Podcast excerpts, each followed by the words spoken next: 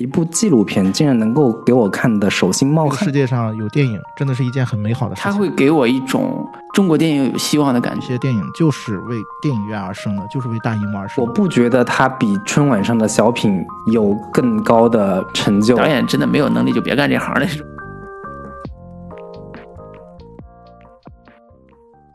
Hello，大家好。Hello，大家好，这里是准风乐坛，我是老朱，我是老林。Hello，大家好，这里是迷影圆桌派，我是夕阳。这一期又是我们联合发布的节目，是我们要聊一期二零一九年的电影大盘点。嗯嗯，也是我们期待已久的年终盘点。是嗯，今天聊这个盘点还是有主题的，我们不是瞎聊啊，有主题。我们可以把那个今天聊的主要的框架内容大概大概介绍一下。对，这是夕阳列的框架，所以夕阳来介绍呗。我们这次盘点是分了十个主题，首先是最超出预期的电影，相应的也会有最被过誉的电影啊，这是一个。第二个是踩到雷的电影，就是你本来好像还有一些预期，然后但是看完之后觉得特别失望的这种。然后第三个是最想重复去看、重复去刷的电影啊，这个就不用多说了，就是特别好的那种。第四个是眼泪流的最多的电影，哦，第五个是笑声最多的电影，这两个应该是相对应的吧？啊，一个喜剧，一个呃相对能感动到你的。然后第六个是你最爱的重口味电影，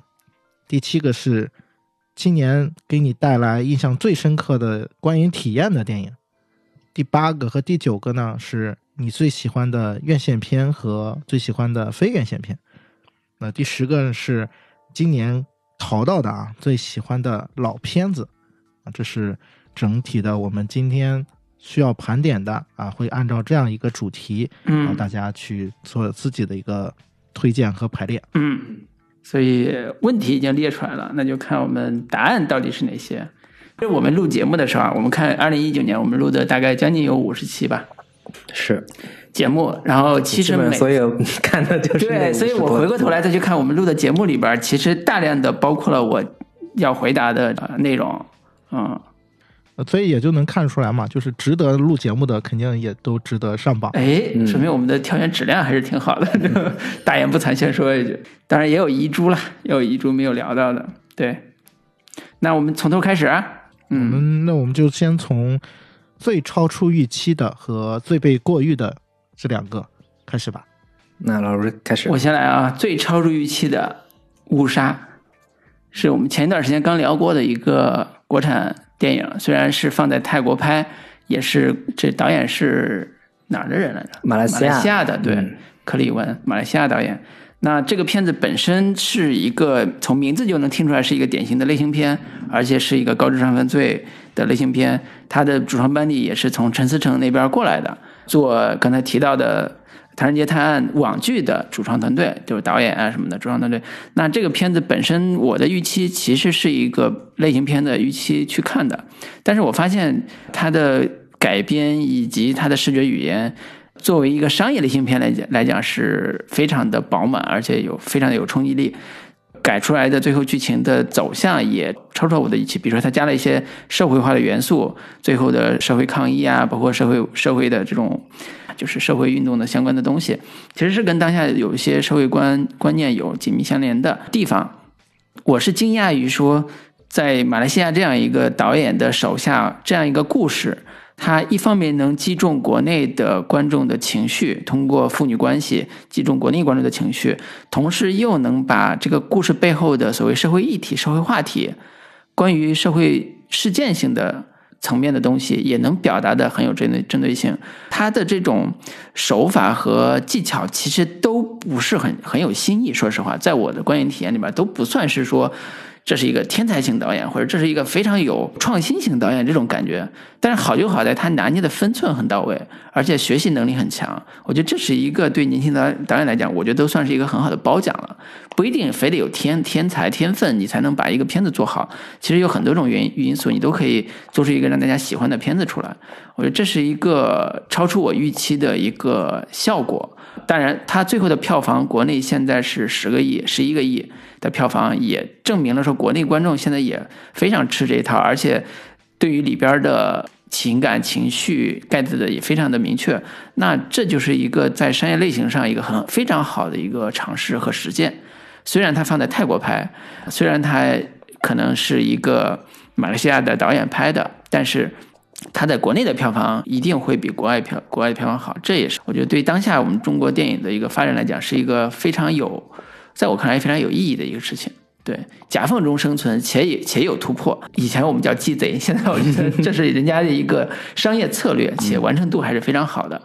所以这是我超出预期的。那我先说这个，后边看两位。行，那我今年看过的。最超出预期的片子是《平原上的夏洛克》。嗯，我之前也想把《误杀》给选上，嗯，但最终我还是觉得，可能《平原上的夏洛克》它在大众的这个知名度上没有那么高。但我觉得这片子是我今年看过的。国产片里边让我非常惊喜的一部片子，嗯，对，因为很久没有出现过农村题材的电影了。我们能想到的农村题材的，可能电视剧、乡村爱情啊等等的这种讲述东北这种农村状态的这个片子，但是《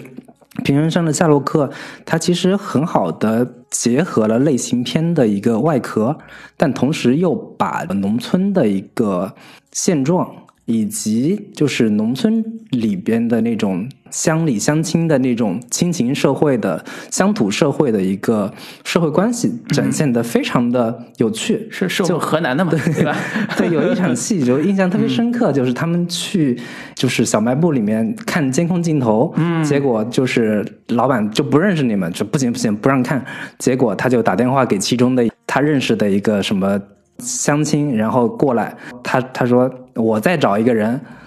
然后通过几层关系，最终能找到那个能直接跟他对话的，并且能够帮他把这事儿办成的这一场戏，就把就是很真实的一个农村社会的人情关系展现的非常的淋漓尽致，然后同时又有大量的。就是我们平常可能看抖音视频里边会经常看到的一些场景跟镜头，它非常有趣的能够结合到这个片子里面来，以至于有人说它这个片子看起来像是一个乡村题材的电影，但其实。它结合了好莱坞烂仔帮跟英格兰憨豆先生式的喜剧元素，移植到了中国农村，我觉得产生的这种神奇的化学效果。虽然它里边有很稚嫩粗糙的，或者说不是很有这种镜头语言、视听语言很成熟的地方，但是这个片子依然是带给我非常大的惊喜的。带有一些 cult 感的，嗯，本土乡村的片子，嗯，对，这是我我今年看就是主流院线电影之外收获到的一个新的一个惊喜。嗯，如果前两年那个独立电影《中邪》能上的话，可能也也会掀起这波风潮，但是因为没上嘛，所以。平原上的夏洛克也是 First 影展吧？对对对，呃，一部非常受关注、有口碑的一部，算是年轻导演的新作。嗯，对，也是值得期待的一个。嗯，那夕阳呢？嗯，首先我得先说一下，就是听众如果对刚才老朱和老林说的两部电影《误杀》跟《平原上的夏洛克》感兴趣，可以去听我们的节目 《准风乐坛》里面，嗯，单独做过一期《误杀》，我记得。对，然后《平原上的夏洛克》，我是当时有做过导演的采访，所以大家如果感兴趣，可以去听那两期节目啊，嗯，去找来听。嗯，哎，那你能简要介绍一下，呃，你跟导演在沟通的时候，你对他的风格的理解，还他自己对自己风格的认知是有什么主要的观点吗？就是因为其实刚才老林讲了，他观众评价或者叫网友评价，比如说烂仔帮喜剧啊，或者有戏英式憨豆的这种喜剧效果啊，这些放在。比如说，放在我们河南方言这个本土环境里边，其实是一个，在我个人的感觉里边，它并不是一个向国外模仿来的，而是一个发自我们河南幽默。比如说，大家喜欢看刘震云的喜剧，嗯，其实他有河南本身有本土的幽默方式，呃，和所谓方言的这种说笑话的方式。那这里边的喜剧感和他自己的所谓的人情世故的拿捏，是他自己本身的成长经验里边的吗？或者是他自己的创作意识里边的吗？这个事儿，其实导演还真聊到过。嗯。首先他自己就明确的说，其实没有想过拍一个喜剧，这是嗯他特别明确的跟我说的。嗯。然后他就说，整个故事发生在现实当中的一个事情，然后是他某一次回老家，然后听他身边的就是乡亲，然后说起来这个事情，嗯。然后他就觉得这事儿特荒诞，嗯。他就想把这个事情就是拍出来，所以就自己写了这么一个本子。嗯一开始也找了很多就专业演员嘛，然后觉得都不合适，后来就回家之后说找他父亲拍，然后就找他来试，然后觉得哎拍的还不错，嗯。就就这么拍了这么一个电影。所以导演从一开始他就一直在跟我说，他真的没有想过要拍一个喜剧。嗯。啊，他就觉得这个事情啊，我的理解会让他觉得有一些魔幻的感觉，有一些荒诞，嗯，他想那那那他这个这个感觉呈现出来。理解，那他是说他的乡村荒诞来自于什么呃马尔克斯啊 这种吗？或者是说他是他是一个什么背景的一个创作方式？是因为我知道，比如说农村题材这几年比较好的新锐导演就是新迷宫嘛，他把农村的现实困境放到了一个悬疑罪案的设定里边儿，然后做了一些多线叙事或者是这种叙事结构，做出了黑色幽默的效果。那他的有没有所谓师承或者他的一个模仿对象呢？或者是他自己的一个创作的一个受影响的部分呢？你有没有？我之前还问过他，因为他这个影片的就监制是姚晓志嘛，嗯嗯就之前拍《无名之辈无名之辈啊对对嗯对。然后是不是有他这方面的影响，或者是他有过参与他的整个，就像你说的，他是不是帮助了他一些风格上的一些确立什么的？然后导演跟我说，其实姚导是很往后、很往后才加入整个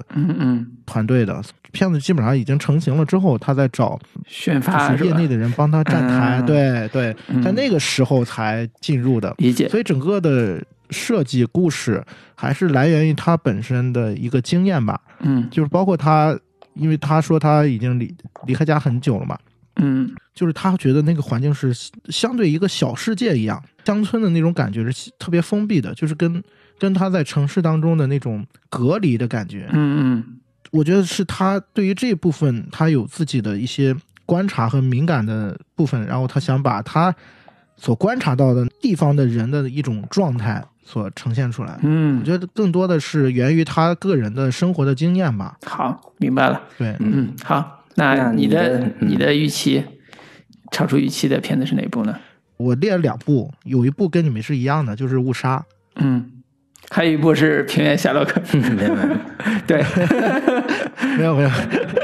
误杀我我特别想再提一句的是，他这个片子是翻拍啊，对，就是我觉得他在某种程度上，呃，是为翻拍正了一次名吧。嗯，因为之前的国内的翻拍，无论是翻拍印度电影也好，还是韩国电影，还是美国电影，都是让人有一些失望的。嗯就是我看过的啊，我看过的是这样，所以这一部从这个角度你去比较的话，它也是完成度最好的一部了嗯啊。这是我觉得它能够说超出预期的一个另外一个原因吧。嗯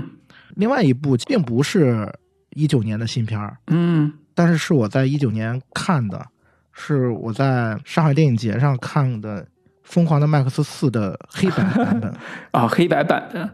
啊，对，为什么说这部电影我也觉得超出预期呢？是因为我个人对于《麦克斯四》这部影片，当年它好像的口碑也是很不错的嘛。嗯但是我记得我当年看完之后就没有太大的感觉，我甚至觉得就很普通嘛，就是一个嗯动作片嘛。然后嗯时隔这么多年之后，我是带着没有任何的预期去看了这部电影，看完之后我就整个人就嗨掉了，就是它的整个那个色彩去掉之后，就会特别的关注它整个的视听的设计，包括它的摄影方面的一些有独创性的一些东西。嗯然后在大荧幕上呈现的时候，会给你的观感是完全不同的。然后这部影片也是让我觉得，尤其是我当时看完之后，我特别感慨，就是说有一些电影就是为电影院而生的，就是为大荧幕而生的。嗯当你在一个特别沉浸的环境下面去看这样一部影片的时候，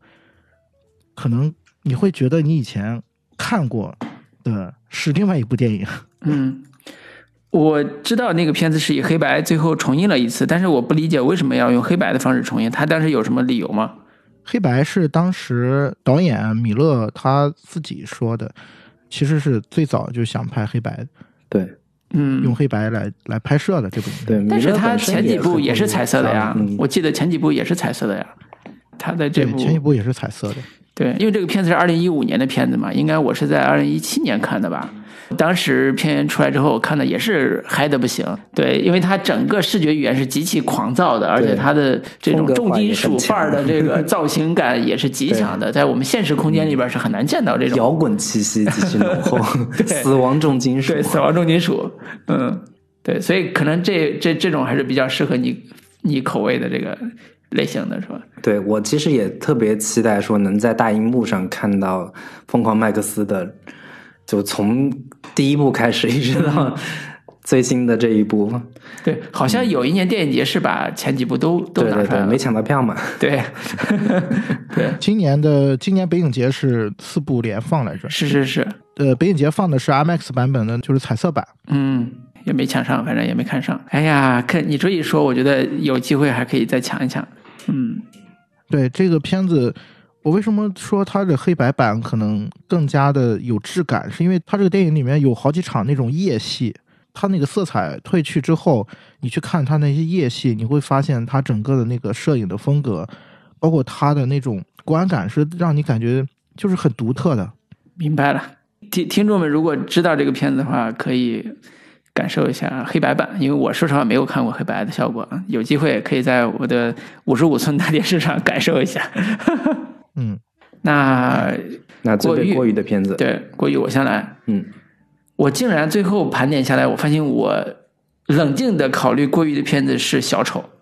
嗯，当时我们来录这个节目的时候，其实我刚看完，我给的评价还是不低的。我印象里边，我给的评价还是不达八分吧，好像是。但是我现在重新再冷静下来一个月，然后梳理完今年的片子之后，发现他在我心目中的地位没有那么高，而且他最后完成的表达也好、视觉也好、表演也好，归根结底到了最后的意识形态或者是个人的这种诉求、导演诉求，或者是影片本身的诉求来讲，都不是我很喜欢的这个调性。呃，所以我会在从我自己看电影的习惯和对电影的理解上，觉得这个片子在我这儿是过誉了的。比如说，它的现在豆瓣评分是八点七分，那以及国外的是威尼斯奖吧？对，威尼斯金狮奖，还还有包括今年马上奥斯卡，可能也会给他颁最佳男主角，甚至可能哎有没有最最佳影片的？影片对，最佳影片的角逐最，佳导演，对这些有可能他会拿这些奖，但是在我看来，他的整个的故事的内涵和他的表达方式，都在一定程度上程度上并不是我觉得最好的方式。比如说，他叙事出来这样一个塑造出来这样一个小丑的方式是非常的狭窄的，去排除掉他的可能性的方式，让一个小丑进入到呃所谓反面英雄的这个空间里边，成为一个反叛者，成为一个最后的群众领袖式的英雄的这样一个角色。那我可能觉得，从我的对社会形态的理解和呃社会活动的理解上，这样一个人物，他的负面意义大于他的正面意义。但是把他塑造成英雄，可能不是特别合适，所以这是我的自己的价值观所决定的，以及这样一个故事，它的最终的呈现的叙事方式也是过于偏个人色彩，而且它所展现出来的所谓的小丑式的暴动啊，底层人民的这种暴动啊，表达方式也是一种有煽动性的。我在我看来有点民粹式的这种表达方式，所以整体上来讲，我觉得它也许会感染一部分人对它的喜好，但是它不是一部特别好的电影，在我的价值体系里边，对，所以这是我觉得过誉的一个、一个地方。三观党的一个抨击。有三观的因素，也有电影什么是电影的嗯理解。对你比如说，电影是不是要表达正义，对吧？电影是不是要有一个更开放的空间，让观众去理性的去，一方面从感性的，比如说《阿甘正传》，一方面从感性的非常非常感性的方式去看待这个人物的成长和所有他得到的一切；另外一方面也要去理性的去看待，说他背后所代表的价值观和最后所代表的某种隐喻式的社会主题，它到底的内涵是什么？所有这些都放在一个电影里边，其实是形和神的这种聚合。所以在这个意义上说，我觉得小丑在一定程度上是过誉的。嗯，对，我觉得如果就是这个对比后面我们要聊的可能重口味电影，嗯，如果列出来的话，我觉得就是这些重口味电影，我几乎是不考虑它任何的这种价值观表达呀，或者说政治正确这个层面，这个我们可以后面具体聊。对，是那我评选的最被过誉的片子，其实之前也聊过，嗯。我和我的祖国》。啊，这这还有什么誉可言？你看豆瓣现在评分还是七点八分，啊？之前是八分以上的这样的一个评分的一个成绩。嗯。我当时就觉得这片子献礼成分偏多，可能我们再过几年，这个片子就已经是会完全被遗忘，或者说嗯没什么艺术价值。对，不太会被提起的一个片子。但是。它所收获的一个票房跟口碑，嗯。是。至少是远远超过我对它的一个预期的，嗯。甚至我当时看完，我就觉得这片子这些短片以及所集结的这么一批导演，嗯。做出来的东西，我不觉得他比春晚上的小品有更高的成就，或者说他在表达上有更高超的技巧。尽管我觉得他确实是命题作文下的一个作品，嗯但是我就我对这些导演本身的期待来说，他们应该可以做出更好的一些作品。但是他们目前所完成的这这样的一个成绩，我个人是比较不满意的。但是整个的一个大环境，整个的一个集体的一个社会热潮对这样的一个片子的追捧，是让我觉得这种片子是极其被过誉的。就在我的打分体系里面，这样的片子可能也就六分左右这样的一个成绩，但是它却收获了这么好的一个票房跟口碑，嗯，是我不太愿意看到的。哎，对对对，那我的这个最被过誉的就是我和我的祖国。好那夕阳呢？我最被过誉的是寄生虫。寄生虫呢，它的技法非常的高超，嗯。让你觉得它是一个没有任何瑕疵的工业制品，嗯。但是也仅仅如此。虽然当时我都做过节目啊，嗯，然后也聊了很多，但是我从个人的这个角度来说的话，其实我是那种我特别喜欢呃粗糙感和野蛮的那种影迷，嗯。就是你哪怕你的作品它不成熟，但是你有想要突破的东西，或者说你有你的特别的东西，那个就可以打动我。嗯，像《寄生虫》这种就没有这这种东西。就是奉俊昊是一个特别牛的导演，他确实很厉害，而且我觉得像《寄生虫》这种水平水准的类型片，可能是在国内十年之内都不会出现的。就是能达到他这种水准是很难的，嗯但是恰恰就是它的这种精致，让我觉得有一些乏味，就是没有一点点的那灵光一闪，或者是有一些让我觉得有灵动的感觉。就它太成熟了，它太完整了。嗯，就这是我对于为什么我觉得它是最被过誉的电影，因为我觉得就电影发展到现在，我们缺的不是工业化产品，缺的不是成熟一个完整的类型片、商业片。这个好莱坞在上世纪三四十年代就已经完成了。电影发展到现在，恰恰我们世界缺乏的是有创造性的，或者说有一些不愿意囿于传统当中想要突破的那些部分，我觉得恰恰是现在最急缺的、最欠缺的。所以我觉得这是有遗憾的部分吧，所以我会把它誉为是一个过誉的电影。嗯，好，寄生虫，对我稍后会反驳你的意见，对，然后但是这个不在这一趴啊，不在这一趴，对，呃下一个就是下一个第二个，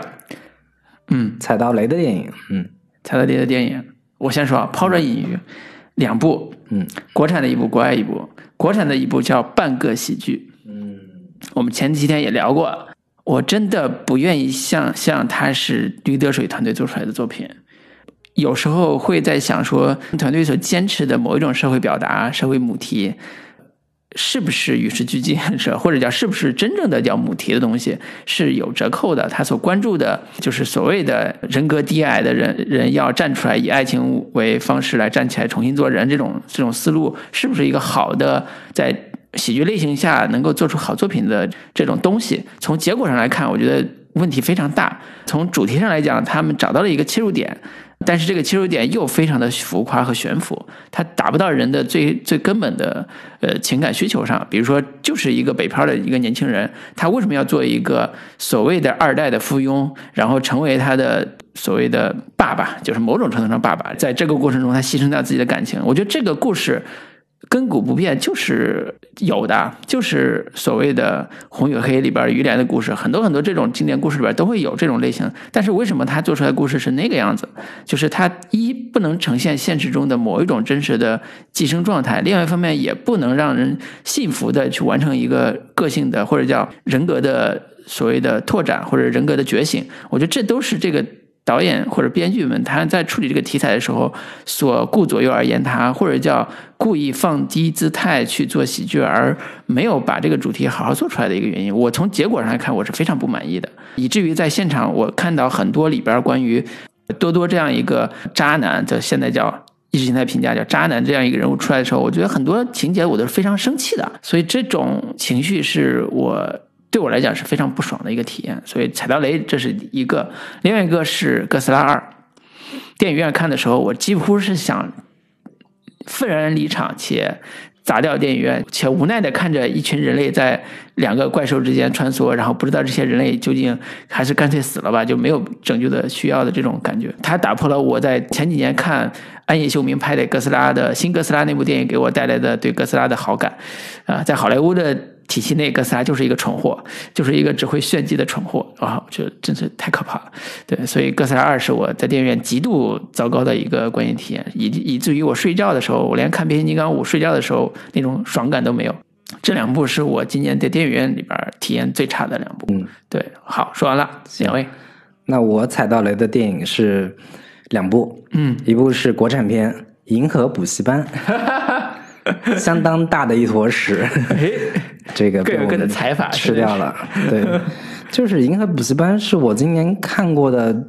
电影院里边观影体验最糟糕的一部片子。嗯，然后我当时给他的一个评价就是极其的鸡贼的一部片子，他又想。探讨现实话题、教育制度。前几年的这种现实主义题材的片子比较热门，像什么《我不是药神》呀等等的，想蹭这个热度。又想要探讨父子亲情，像什么《摔跤吧，爸爸》呀，加一点这种东西。然后又加了一些爱国主义元素，中国富强了等等的这样的一些元素，凑成了一部，就是又想要。沾一点现实主义的一个风格，然后又完成度非常糟糕，又不是那么的一个现实，然后又最后强行的一些煽情的一些桥段。本身我们真的不应该对邓超这样的一个导演有任何的期待，结果我们还去电影院里面看了，并且还做了一期节目。这个是让我觉得今年在国产电影里边非常大的一颗雷。然后另一个可能是部好莱坞电影叫《我们》。对，之前《逃出绝命镇》的导演的恐怖片的新作，那之前看《逃出绝命镇》的时候，当时的一个观影的感受还是挺不错的，相当不错。对，那剧本也写的非常好。对，到了我们之后就非常的糟糕了，就是他也是同样之前在《逃出绝命镇》的时候，想要探讨美国的一个社会问题的时候尝到了甜头，于是，在这样的一个创作思路的指导下。想要延续之前的一个创作主题，想要拆解说种族危机。对种族问题这样的一些主题之下，然后做了一个非常生硬的设定，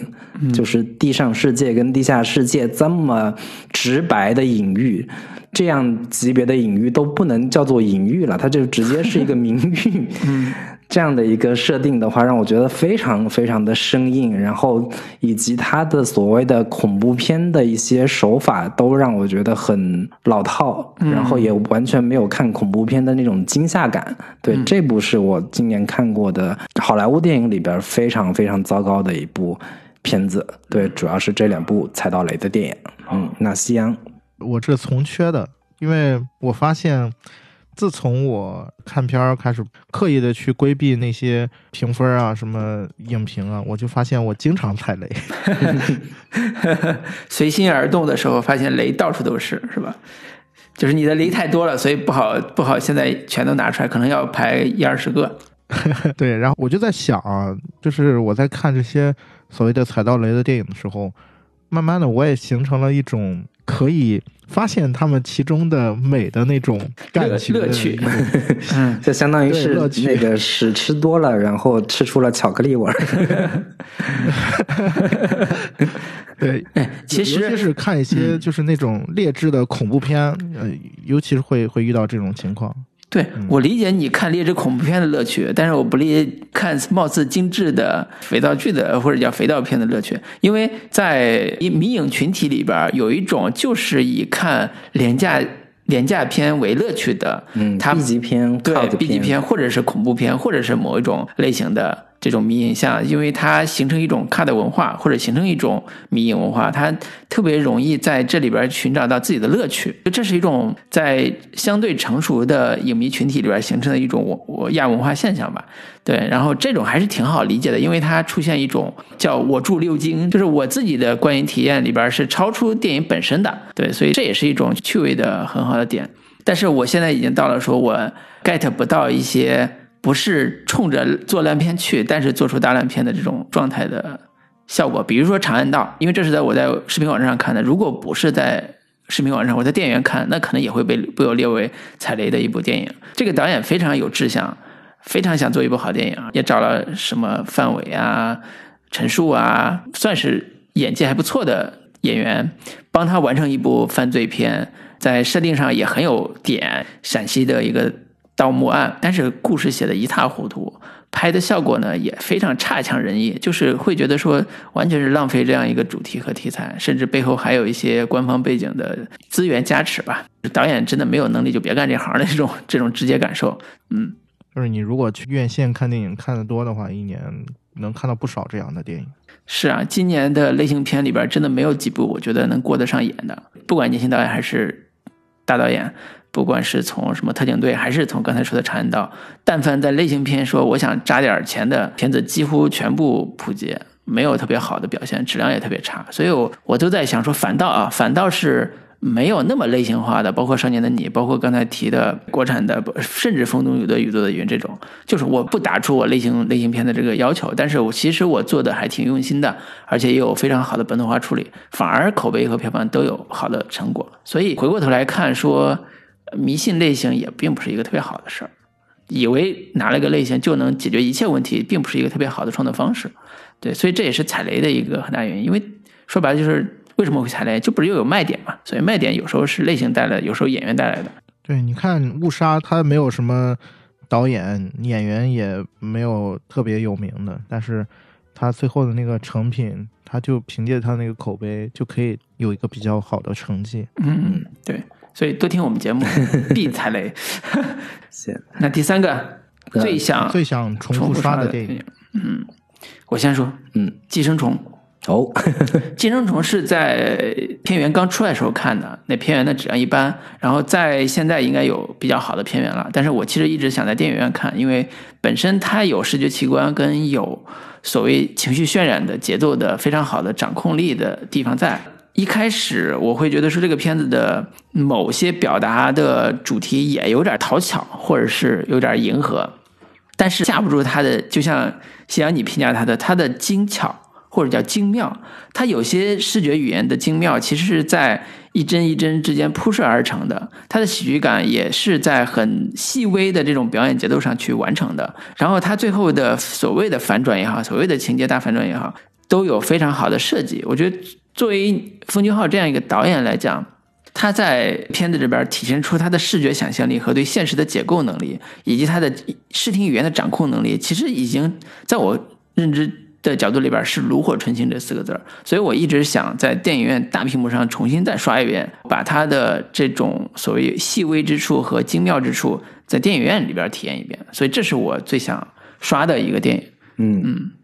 那老林呢？那我最想重复刷的电影就是《南方车站的聚会》。对，因为夕阳列的这个最想重复刷的电影，的一个标准就在于说，你每次刷都能看到一些新的东西，就是你以前第一次看的时候可能没有注意到的这样的一些细节，或者说情节上的一个勾连。那符合这样的一个标准的片子，其实这一年看下来特别少。嗯，值得再刷的。对对对，就是能够一刷再刷的这样的一些片子，都可以列为到经典片子的这样的一个范畴里边了。那今年在院线上能够看到的，让我觉得耐琢磨，或者说比较能够经得起一看再看的片子的话，我会选择《南方车站的聚会》，因为这应该是我在院线里面看到的风格化最强烈的国产片。以及刁一男导演作为一个现在国产电影当中特别有风格化、特别有自己的视听语言、个人风格的一个导演的话。它的在视听上的一个呈现，以及种种的一些布光，就是黑色电影的影像技巧来说，这片子其实我还挺希望能够在电影院里面再多看几次。嗯，那可能现在已经而且它耐看的一个原因，也是它的叙事上会留很多的悬念，它有很多的扣，视听上留有很多的扣，在最后的不经意间会接接出来，以及它里边的叙事线里边也有交叉的因素，会让你觉得说。前因后果之间会有一些解谜的乐趣在，对，所以这也是在看的时候很大的一个体验。嗯，是是。那我最想重复刷的就是《南方车站的聚会》。那夕阳，你的呢？嗯，我的最想重复刷的电影是《乔乔兔》啊，国内马上就要引进，在二月十二号上映的，翻译叫《乔乔的异想世界》。嗯，这个片子老实说，它。并不太符合所谓的经典电影，或者说想重复刷，是因为有很多的可解读的空间和有大量的细节。我觉得这都不是它让我想重复刷的理由。嗯，其实想重复刷它，就是因为它带给我的那种情绪的体验，嗯，是特别美好的，特别美好的。它是不是特别像美美丽人生什么的这种感觉？也不是。就是《美丽人生》，它还是一个有一点悲剧的内核，但是《乔乔兔》给我的感觉是它就像一个童话一样，它整个影片都透着一种童话的感觉，其实有点像韦斯安德森的电影，嗯嗯，因为它整个月升王国的感觉，对它整个的视听语言，其实它也特别像韦斯安德森。我我当时看完之后，我还说这影片要找一个反复刷的理由的话，其中有一个特别合理的理由就是。你如果喜欢摄影的话，你可以把这部影片逐帧的去看，然后它每一个画面和构图都是值得去学习的。嗯，啊，这个是嗯很有意思的一个截图的。然后嗯对，所以它整个给你营造的观感会让你觉得特别舒服。这种舒服是从里到外的，就是从它的视听到它传达给你的那些情绪和感受。都特别的舒服，包括它的结局，我甚至可以说它的结局是我今年吧觉得我最喜欢的一个结局。那看来还是挺期待的呀，这个片子。嗯嗯，对。因为它马上就要公映了嘛，二月份，所以大家也可以电影院去欣赏。我也一定也会去电影院再去看这部影片。嗯，就是它可能并不是传统意义上所谓的经典的电影，但是它会带给你很多愉悦的感觉。就这个是你能够体验到，就是这个世界上有电影，真的是一件很美好的事情。就是这一点就足够了。好。那就是乔乔的异想世界，这是我们提前打预告是吧？对，我们看完之后可能也会做一期节目。是，行。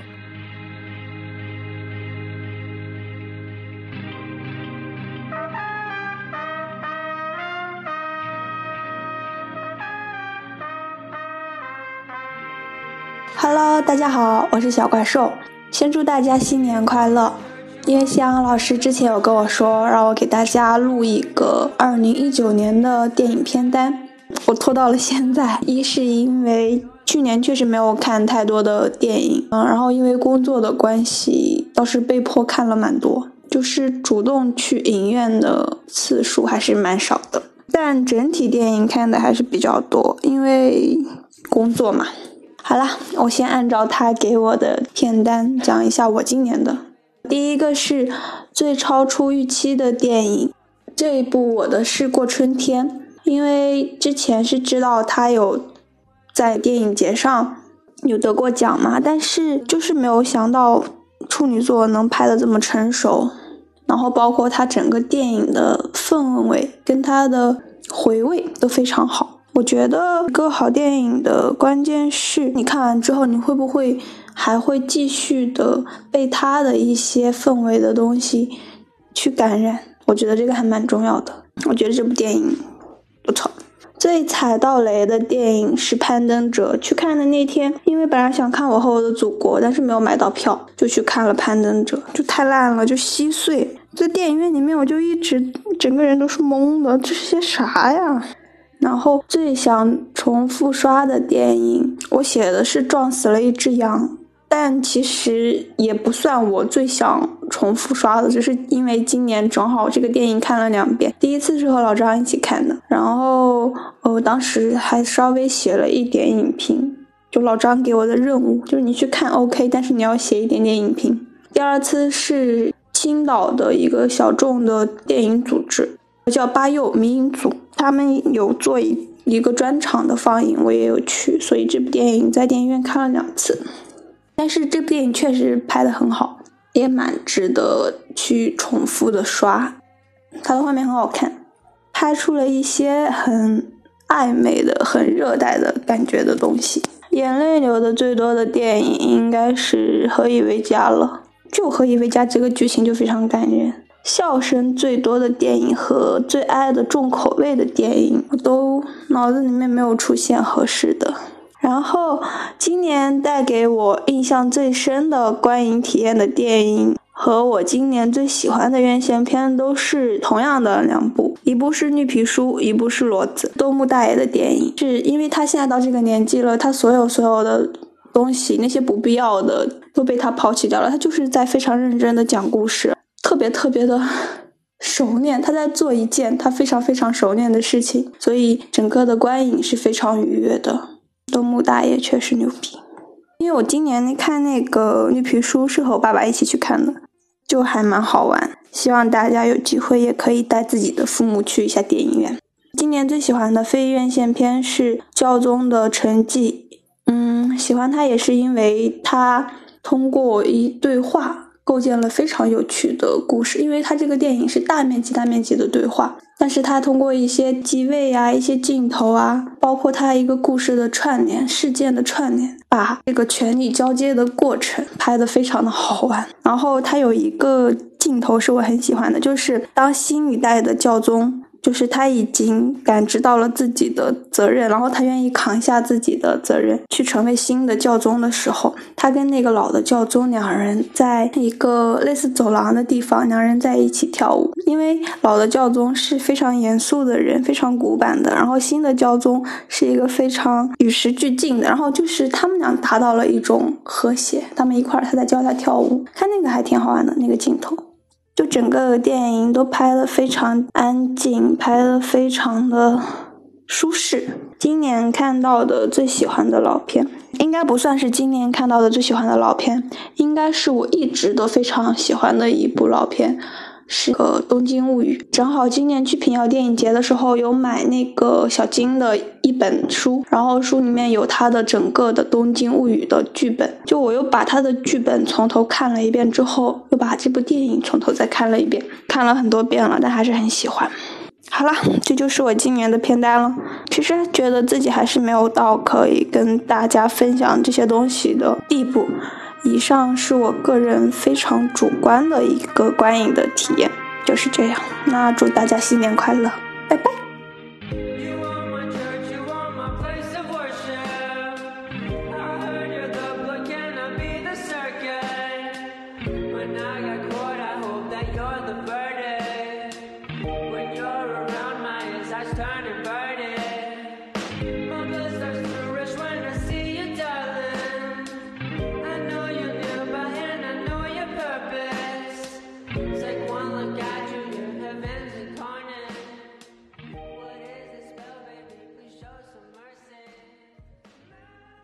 嗯，那下一个就是眼泪流的最多的电影，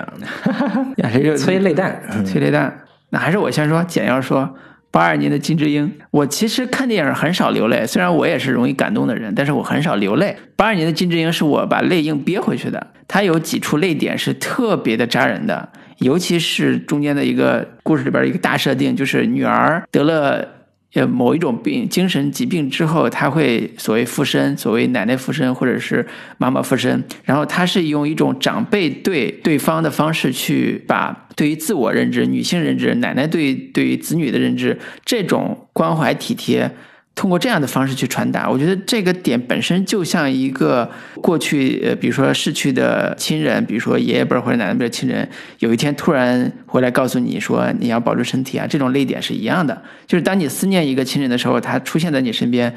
不管是以真实的方式、托梦的方式，还是以附身的方式告诉你你应该怎么生活的时候，你的泪其实就戳在自我认知和就是真实的自己的生活体验里边。所以这是一个它特别好的共情共情点，它的效果也非常之好。我相信我连我这样的男性都有这个泪点的话，女性在看这部片子基本上是情绪是泄洪式的、开放式的。对，所以这是一个我二零一九年看的片子里边，在催泪这方面做的最好的，也是泪点最清、最清晰、最准确的。几乎到那个点，我都会眼眶湿润，然后把它憋回去，对吧？当然，我不是那种。流泪流的最多 的状态啊，所以只能分享到这儿啊，两位。那我流泪最多的片子应该是纪录片《四个春天》啊，嗯，也是触动你。对对对对对，因为我我以前是个看电影从来不哭的那种类型的观众，就是你甭管你们说的以前多催泪的那些片子，我都觉得就那样吧，尤其是那种特意的。想要煽动你的泪点的那些片子，我就会极力的抗拒。那可能是因为《四个春天》是一个纪录片，它有非常强大的一种真实感的力量，会给我极其巨大的一个冲击。尤其是《四个春天》里边关于他姐姐的一个去世那一长段的一个，几乎没在电影当中或者说纪录片当中看到的一个真实的。死亡过程，这个是我给我带来巨大的一情感冲击的一个段落。对，因为可能我们平常看电影的时候会看到有大量的死亡，这些死亡是很难触动到我们真实情感的，而且还尽量处理的冷静一点。嗯，对对对。但是《四个春天》里边那一段让我直面了死亡这个事情在我们日常生活当中的一个存在，然后以及。他的一个父母在面对自己的子女去世的巨大情感冲击的时候，他们所面对的极其揪心的现状，以及我在想说，如果我们的父母或者是家人看到这样的一些场景或者说片段的时候，他们会有什么样触动到自己内心的最隐秘的，或者说最不为人所知的一些情绪？嗯，所以《四个春天》是我。今年如果要选最好的纪录片的话，那应该是不二之选。嗯，对对对，那也是口碑非常好的一部国产纪录片。嗯，对对对对对，嗯，那夕阳，我眼泪流最多的是两部，一部是被你们誉为最被过誉的《我和我的祖国》，其实是其中的一个故事，就是徐峥的那个夺冠那个故事。嗯。你的泪点在哪个点？然后我我觉得很特别奇怪，就是这个故事，它可能不是那种，就是我们平常，比如说我们，嗯，作为我们这种就看电影比较多的话，其实很明白导演故意会设置一些泪点嘛。嗯，你知道那是泪点，嗯，你也知道哦，导演想让我哭，他是故意设置出来的东西。但是，就这个夺冠这个故事，他让我哭到我在椅子上已经开始打哆嗦了。这个部分是可能跟我个人的。经验有关系，嗯，我当时在分享故事的时候，我一直在回想，是不是跟我早年的一些经历有关系？就是他可能他的某一个点戳到了我内心的某一个地方了，嗯，所以其实跟这个影片，呃，本身它所讲述的东西可能并没有太大的关系了，已经。啊，就是你小时候也有一个小女孩，也有个小女孩要分开，是那个点吗？有可能是。因为我记得我流泪流的最多的一个地方是，就是我说流到不能自己的那个状态的是小主人公他在呃阳台上转天线，在在维修那个对啊维修那个天线嘛，嗯。然后因为那个天线他要呃拉住那个天线，所以他整个人是不能动的。嗯嗯。然后这个时候他就看到那个小姑娘来找他，没有找到他，然后那小姑娘要走，小主人公就楼上一直在呼喊那个小姑娘，但是恰恰这个时候呢，就是电视上就是女排夺冠了嘛，就是大家都在欢呼，然后那个加油声、欢呼声就盖过了他自己的那个声音，嗯。然后他又没有办法离开那个地方，处在一种两难的那个状态下，然后眼睁睁看着小姑娘离去的背影，就那个时刻让我就是留下了整个一年吧，我觉得就是泪崩的最厉害的一个段落。嗯这真是没想到，这是万万没想到，感觉是你想起来转学的时候是吧？也有这种，嗯，可以理解，可以理解。那你看、嗯看到像秒速五厘米，应该会非常感动。嗯对这个体验，可能就是特别私人化的一种体验，是但确实他给我留下印象很深。我有的时候也会回想起那个段落，然后会想一想自己的一些事情。嗯然后这是一部，然后另外一部也是一部老片，是大卫林奇的《象人》。这个片子其实我早年看过，但是今年为什么又拿出来看呢？是其实是因为小丑。啊我当时在看小丑的时候，某一个时刻，我突然联想到了这部电影，然后回来之后又去拿出来又翻这个片子，包括后来又做了一期节目，就单独去聊它。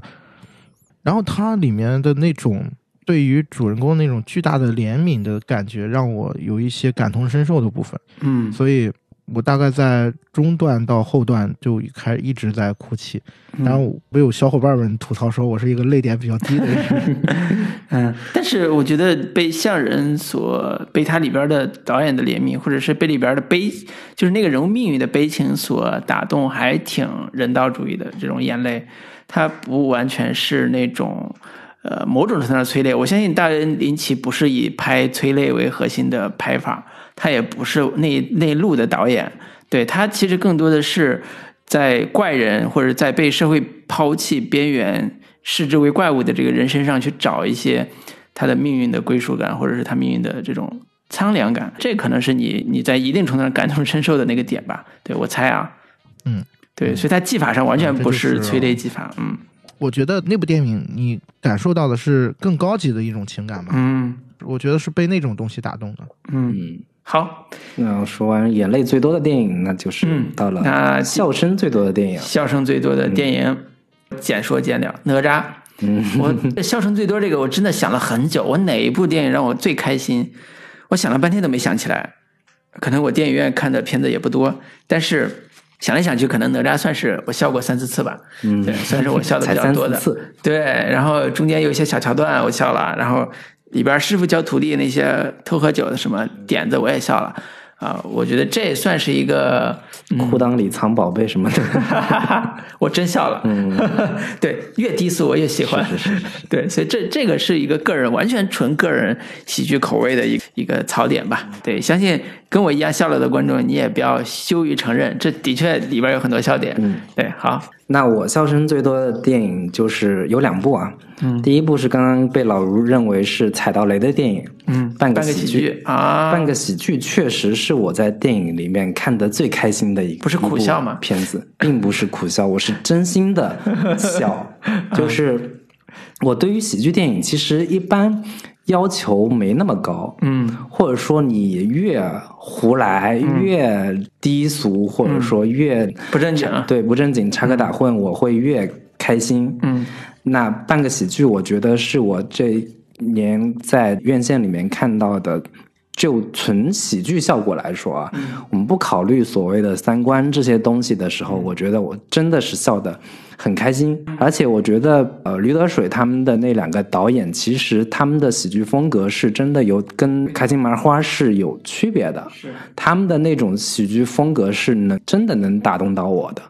哪怕是开心麻花的喜剧，我也是属于那种能笑出来的那一类观众。对，所以我对于半个喜剧是不抗拒的，并且我真心的觉得它在喜剧的层面上是合格并且达标的。嗯对，以及我从在电影院里面看到的身边观众的反应来说，也是非常有效的。嗯对，所以半个喜剧是我电影院里面看的笑声最多的一个电影。那另一个就是去年一九年年初的春节档的《疯狂外星人》，我觉得这部片子其实是属于在去年的春节档里边被。低估的低估的一部片子，我觉得就是低估。我 我当时在院电影院里面看完之后，我就觉得我挺喜欢这个片子的。之后等到他在视频网站播放的时候，我又重新再看了一遍。嗯，我依然觉得这部片子是属于宁浩他的导演序列序列里边能排在前前三的一部片子。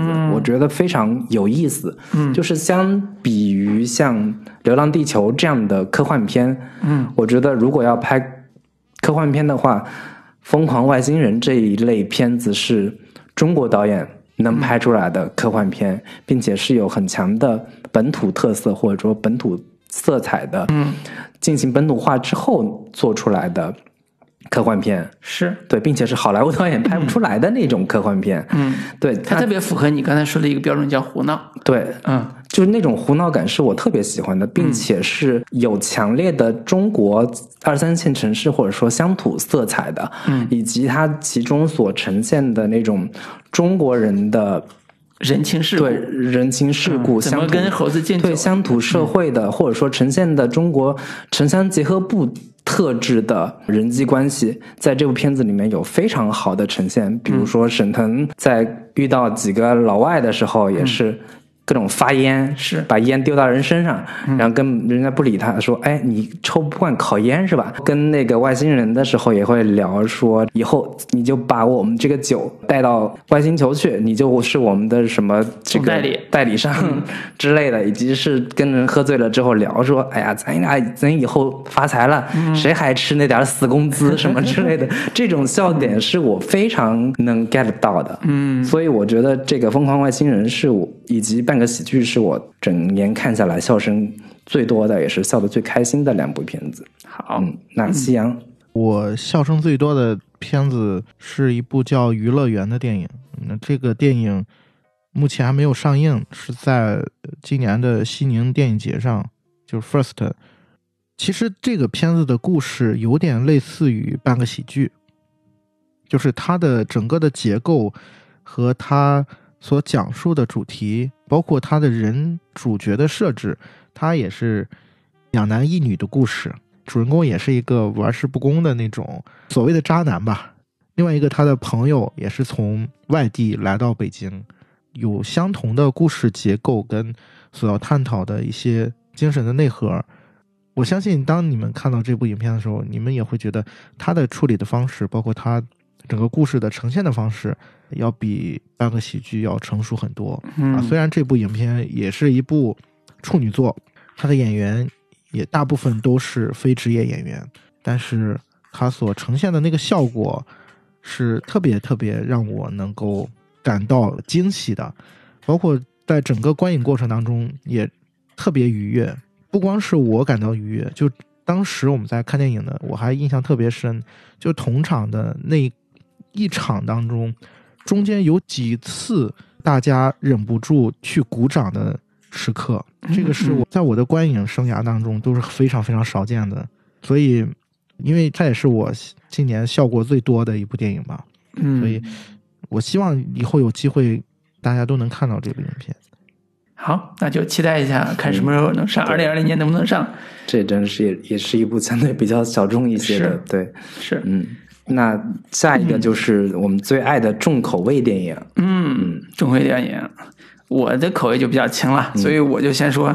我最爱的重口味电影《风中有朵雨做的云》和《南方车站的聚会》，这俩在我看来就是对我来讲就是重口味电影。为什么呢？其实《风中有朵雨做的云》的视觉语言其实是非常的独特的，它的摄影风格其实，在娄烨的这个基础上做了很多的。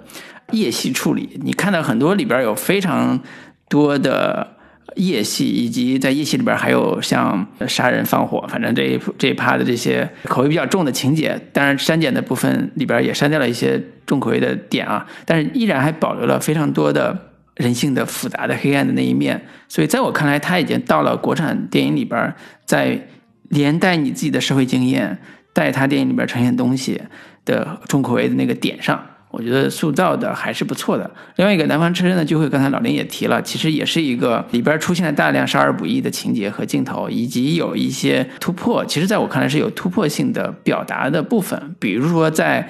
呃武汉这样一个城市里边，有所谓法外之地这样一个地方，然后有这样一个逃犯在跟底层人民，或者叫他本身也是底层，在跟城乡结合部这种底层人在一起交流交往的时候出现出来的江湖侠义这种冲突，所以这也是一个在我的世界观里边一种非常有现代感，且在某种程度上甚至赋予了卡特片的这种趣味的一种观影体验。所以这两部在我这儿是属于重口味的这个标准里边。嗯对，嗯，我说完了，是，嗯，老卢选择这两部片子，就可见并不平常真的没怎么看过重口味的片子。对对对，那我选的这两部重口味的片子，在我看来确实是挺挺重口味的。嗯，其中一部是原子温的《在无爱之森呐喊》，哎，另一部是这个拉斯冯提尔的《此房是我造》。嗯对，那一部原子温的这部《在无爱之森呐喊》这部片子，确实是集合了原子温一贯的重口的一些标志性的桥段，嗯断肢、分尸，嗯以及极其带有精神控制色彩的这种 PUA，以及种种的这些标志性的原子温的这些元素。嗯，如果你就是对原子温或者说对这类重口味电影不是很熟悉的话，其实是建议谨慎观看的。哎，对，但是我早年间也是看了一大堆原子温的电影，嗯以至于形成了对他的电影的一个欣赏的一些心理建设。嗯就是你你很难用正常的逻辑或者说正常的观影习惯去归类，或者说去拿道德标准去评判原子温这样的一些电影。是，对，同时我非常欣赏或者说佩服这一批日本导演，他们到了一定的年纪之后，依然会能够拍出极其具有青春感以及非常有叛逆性的影像的这样的一批导演。因为我们看国产电影的导演，一旦到了四五十岁这样的一个年纪之后，往往都会归于平庸，或者说试图探讨一些家国大事呀，嗯这样的一些主题的电影。但是原子文，包括像岩井俊二这样的一些日本导演，就是永远中二，永远热泪盈眶。嗯对，以及他在《无外之森》里边，甚至是变本加厉的把他原本的一些元素进行了一个大集合、大杂烩。如果你喜欢原子温的电影的一些影迷的话，我是非常强烈推荐你可以去看一下他的这部《在无爱之森呐喊》。那另一部是拉斯冯提尔的《此房是我造》，这个应该是二零一八年的一个片子。那你如果熟悉拉斯冯提尔的片子的话，你也知道说这个导演是一个疯子，嗯，就是被称为拉斯风。嗯对我现在看拉斯冯提尔的片子，会有更强烈的一个感受，就是我最近在重温尼采的一系列的一些嗯作品。然后我再对应到他之前在我记得是戛纳发表了一些挺纳粹的一些言论的时候，我终于找到了他的一个精神内核，或者说他一直在探讨的一些主题。重新再看尼采的时候，有几个关键词，比如说权力意志、超人精神，嗯以及其他的包括反基督这样的一些主题，嗯在拉斯冯提尔的片子里面是有非常明显的一个呈现的。所以他是的反基督者也是就是同一母题下的东西，就跟尼采一样，就是对人所有的行为做非道德化的处理，嗯去除到一切的道德因素，纯从一个纯粹的他通过他的行为去看他的想要做的一个事情。这片子里面的一个主角，他是冷血的连环杀手这样的设定，以及他展现这个连环杀手的时候，他是不做任何的道德处理的。就是这个杀手他做的这些杀人事事件，他是当做自己的一个艺术品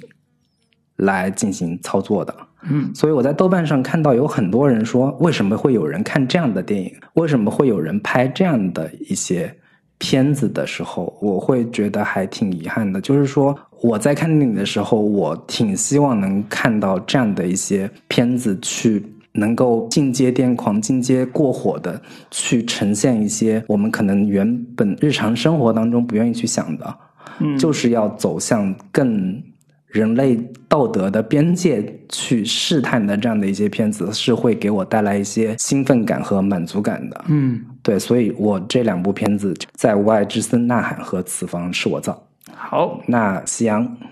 嗯，我也是两部，部是恐怖片《仲夏夜惊魂》，本身的那个口味可能不是特别重，像那些比较廉价的恐怖片，会用大量的血浆啊、嗯嗯大量的断肢去堆砌这种重口味场面，它倒没有这些东西，但是它在视听上给你的整体的那种压迫感，会让你在观看之后一段时间之内都沉浸在那种氛围当中，然后你每每回想起来，就是会有一种不适感。它里边有迷幻的感觉，我觉得你可能是看的时候也进入到一种上瘾的感觉了，是吧？嗯嗯嗯，然后还有一部是最近才看的，这个电影的名字叫《灯塔》，威廉达福跟嫩牛五方就是呃罗伯特帕丁森两人演的。然后这个片子在今年的戛纳是入围了主竞赛的。类型上划分的话，它应该算是一部惊悚片。嗯，这个电影采用了四比三的画幅，然后还有黑白的一个方式去呈现。然后里面也有一些呃重口味的场景，但是这个片子之所以我说它我很喜欢这个电影，是因为它有很多值得你去解读和回味的空间啊，这个是很有趣的。大概知道这故事，我没看啊，但是我在想，这两个人在灯塔里边的生活里边，你觉得他挑战你的视视听体验，或者是他重口味的那个点是具体体验的那个那个层面呢？因为那个原始故事，可能你可以大概讲一下那个原始故事里边的趣味啊，因为我没看，嗯嗯，呃，这个片子其实这故事也很简单，就是一个年轻人，一个老人嘛，老的灯塔的工人，然后又招了一个年轻的工人，然后嗯这两个人呢，在这个了无人迹的地方待了也不知道多久，期间也发生了风暴，然后把这两个人困在这个地方。但是呢，就是他这个电影有一种迷惑你的东西，就是你也不知道明确的时间过了多久，而且它其中有很多的情节是罗伯特·帕丁森的想象出来的东西。然后呢，导演又没有明确的给你提示说哪哪一些部分是他的想象，哪一部哪一些部分是真实发生的，他又带有一种混乱感。然后呢，你甚至可以理解成这两个人本身就是一个人，一个人的两个不同的状态。然后这些东西都带给这个影片一些特别有趣，又你也可以说烧脑吧，有一些这些部分。就会让你去反复的去琢磨它、玩味它，然后在呃所谓的罗伯特·帕丁森的一些幻想的情节里面，也有一些重口味的场景出现。你比如说，他跟人鱼发生性关系啊，包括他有一些暴力的场景，这些场景也都有，包括这些场景也配合着特别刺耳的音效，所以这些部分都会带给你。不是那么舒服的观影体验，嗯，这些也算是他重口味的一个点吧。明白。对，可见我们三人的重口味都是比下来，老林是最重的。老林那个重口味，我我知道这俩片子我都不会看的，放心吧。是我都非常喜欢这种重口味的片子。嗯 对对，好，那重口味这一趴先过，我们往下。嗯，对，下面就是今年带给你印象最深的观影体验的电影。嗯嗯嗯，说到这个，大部分还是电影院的体验更好一点啊。所以我举的，其实我举了三部片子，都是特效片，或者是跟特效相关的。我认为在今年我在看电影的时候，体验非常的棒，而且适合电影院看的，《决战中途岛》、《阿丽塔》和《狮子王》真人版。真实版对吧？这三部是我在电影院看的时候，我都觉得说，它一定程上程度上刷新了我对呃视听体验的一种一种认知。决战中途岛的最大的强悍的地方就是它的俯冲轰炸跟俯冲拉升的这个第一视角体验，这个是我之前从未有过的极强的一种视视听体验，所以这是呃在战争片序列里边儿或者叫战争动作片序列里边儿第一视角非常非常棒的体验，以至于我看完这个片子之后就回去下了一个类似于像《世界战队》这种游戏，开始对炮打打炮这种这种我自己玩。然后第二个是阿丽塔，阿丽塔本身的动作场面，我认为并没有达到我心目中最好的那个效果，但是它给我一种呃，就是阿丽塔这个人物角色形象以及他身边的这种反派人机结合的这种视觉形象，他们在在互动的时候出现的一种完全的真人模拟式的效果。这个是极其震撼的一种体验，就是相当于他的虚拟角色和真实角色已经达到了完美匹配且完美互动这种效果了，所以当时看的时候会有一个极强的感受。第三个是《狮子王》，《狮子王》这个片子本身口碑不太好，但是我在看电影的时候，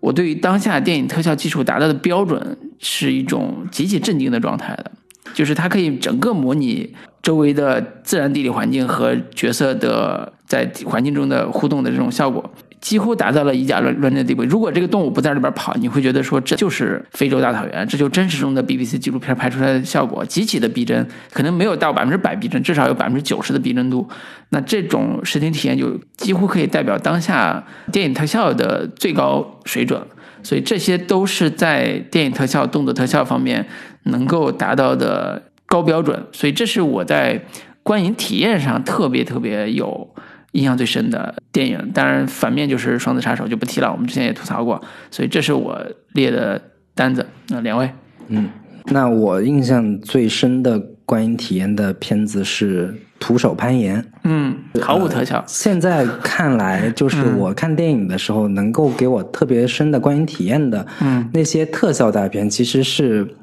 几乎很难给我带来一些特别强大的视觉冲击，或者说情绪上的一个冲击，反倒是一些相对偏纪实类的纪录片，能够给我带来比较不错的观影体验。徒手攀岩应该就是我今年看过的，从观看的体验来说非常特别的一部片子，一部纪录片竟然能够给我看的手心冒汗、后脊发凉的那种感觉。这个片子是。比一些特效大片能够给我带来的一个冲击力是更为强大的，以及它除了展现徒手攀岩的这样的一个运动员他的视觉奇观的这个部分之外，它更深入的挖掘了他的一些情感状态，这个是我还挺意想不到的。他跟他的女朋友之间的情感羁绊，就是一个。天才想要去体验生命终极体验的这样的一个人，他在面临世俗的羁绊或者说情感上的纠葛的时候，他所面临的一些抉择，以及这些外在的一些情感上的一个阻碍，到底对他本人有多大的一些影响？这部分其实是我觉得这片子还带给我挺独特的一些。体验或者说能够体会到更多、更宽广的、更有深度的一人类情感的一些，我之前可能没有体验过的一些情绪。对，这个是我今年看过的观影体验最特别的一部片子。嗯，那夕阳是，我今年印象最深刻的一次观影体验，也是一部老片，然后也是在上海电影节看，是贝拉塔尔的《撒旦探戈》。然后我在电影院坐了七个半小时，然后完整的看完了这部影片。嗯，就蛮难得的一次机会吧。而且就这种电影，我之前在家里面断断续续的大概看了三四次，都没有真正把它看完。会经常因为一些事情，然后就打断。然后包括你的那个环境，你对这个电影的投入状态都不是特别的好。然后这次特别难得的，本来我是没有抢到这张票的，后来我就想，我还是想去体验一下，还是想去抓住这次机会，然后我就去现场蹲了一张票，后来就跟着现场所有的人，然后去看了这部七个半小时的电影。然后我其实，在看之前，我也在想，我会不会在观看电影的时候睡着？嗯，我就发现，还真的并没有睡着。可能是当时的那个状态，包括那个观影的环境，嗯，我个人觉得啊，电影院其实是一个看艺术电影特别好的一个环境。嗯因为有的时候你看一些所谓的大闷片儿，你一个人在家里面的时候，首先你没有那个环境，你可能你的那个状态进不去，然后呢，你又会被很多的事情所打断。但是电影院就不存在这样的问题，再加上如果有一个电影节这样的环境的话，周围的人跟你一样很投入的那种状态的时候，你也会跟随着周围人的那种状态，然后把你观影最好的那个状态调动出来。所以嗯我反倒觉得去看这样一部所谓的闷片儿啊，所谓的很漫长的一部电影，去电影院是一个很好的一次机会，嗯，然后给自己一个感受那个艺术最本真的那个东西的一次机会。贝拉特好像在哪一年是福斯影展的呃，不，福斯电影节的主席，对是不是？然后他当时也也来国内，然后跟年轻导演做了一些大师课啊什么的交流，是吧？大师班。嗯，他到现在也都还是 First 的名誉名誉导师吧。嗯嗯，看你还是挺喜欢布拉塔尔，你能简要向我们听众简要介绍一下他的风格吗？或者他的这种特点吗？因为我相信好多听众可能没看过他的片子，最多只能听说过有一部片子叫《都灵之马》。说实话，我看也挺挺费劲的。说实话，对，就是他的嗯电影的妙处或者他电影的特点在哪？因为当时在富斯影展的时候，布拉塔尔过来当主席，其实有一大批他的粉丝是他是国内的导演。是特别喜欢他的作品，以至于在很多的视觉风格上去模仿他或者学习他。比如他特别冷静的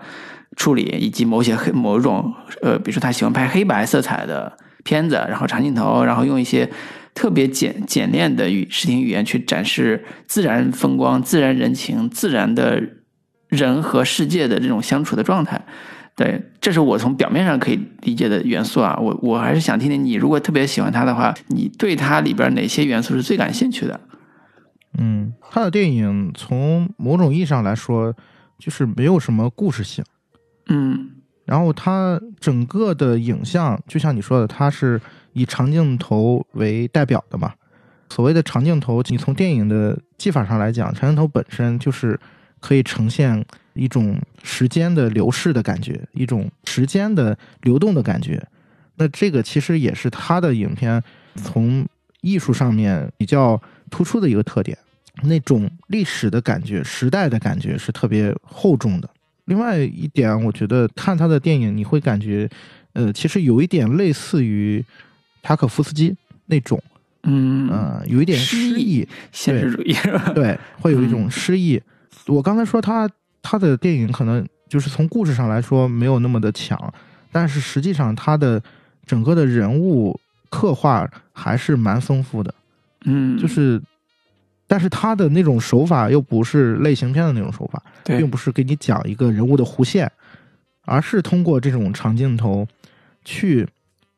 凝视一个人他的一种精神状态。你如果看进去，当观众跟能够感同身受进入到他的那个世界的时候，你就会感受到，就是他所想要描述的主人公身上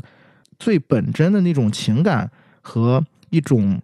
就是不加修饰的，对，不加修饰的某种悲剧感，对对，这种是在电影技法上是属于叫比较高级的，看起来了无技巧，但实际上又有代表很强的情绪感染力的一种处理方式吧。对，可能有的导演会觉得这种是在就像画画一样，画到白描的某个阶段，已经到了说我欲有形于无形的这种功力上了，可能是有这种趣味啊，嗯。在看他的电影，我觉得有一个比较好入门的方法，就是你可以去了解一些他电影创作的背后的一些故事和背景，你就会发现，其实他是一个特别有人文关怀的一个导演。就嗯，他所他所有创作的电影都跟当时的历史的环境有关系。嗯，明白。其实看塔尔科夫斯基的也是得把七部七部半那本书大概看完，才能理解他电影对对。大概的内涵是。是什么，才能看得懂他在讲什么。嗯，对，所以也需要一些辅助材料，大家可以关注，一下。其。需要一定的年纪的阅历，嗯。之后才能欣赏这样的一是。些导演的作品。嗯。是好，那我们这个印象最深的观影体验部分到这儿，下一趴最喜欢的院线片儿院线片，但是我估计说出来都会打架。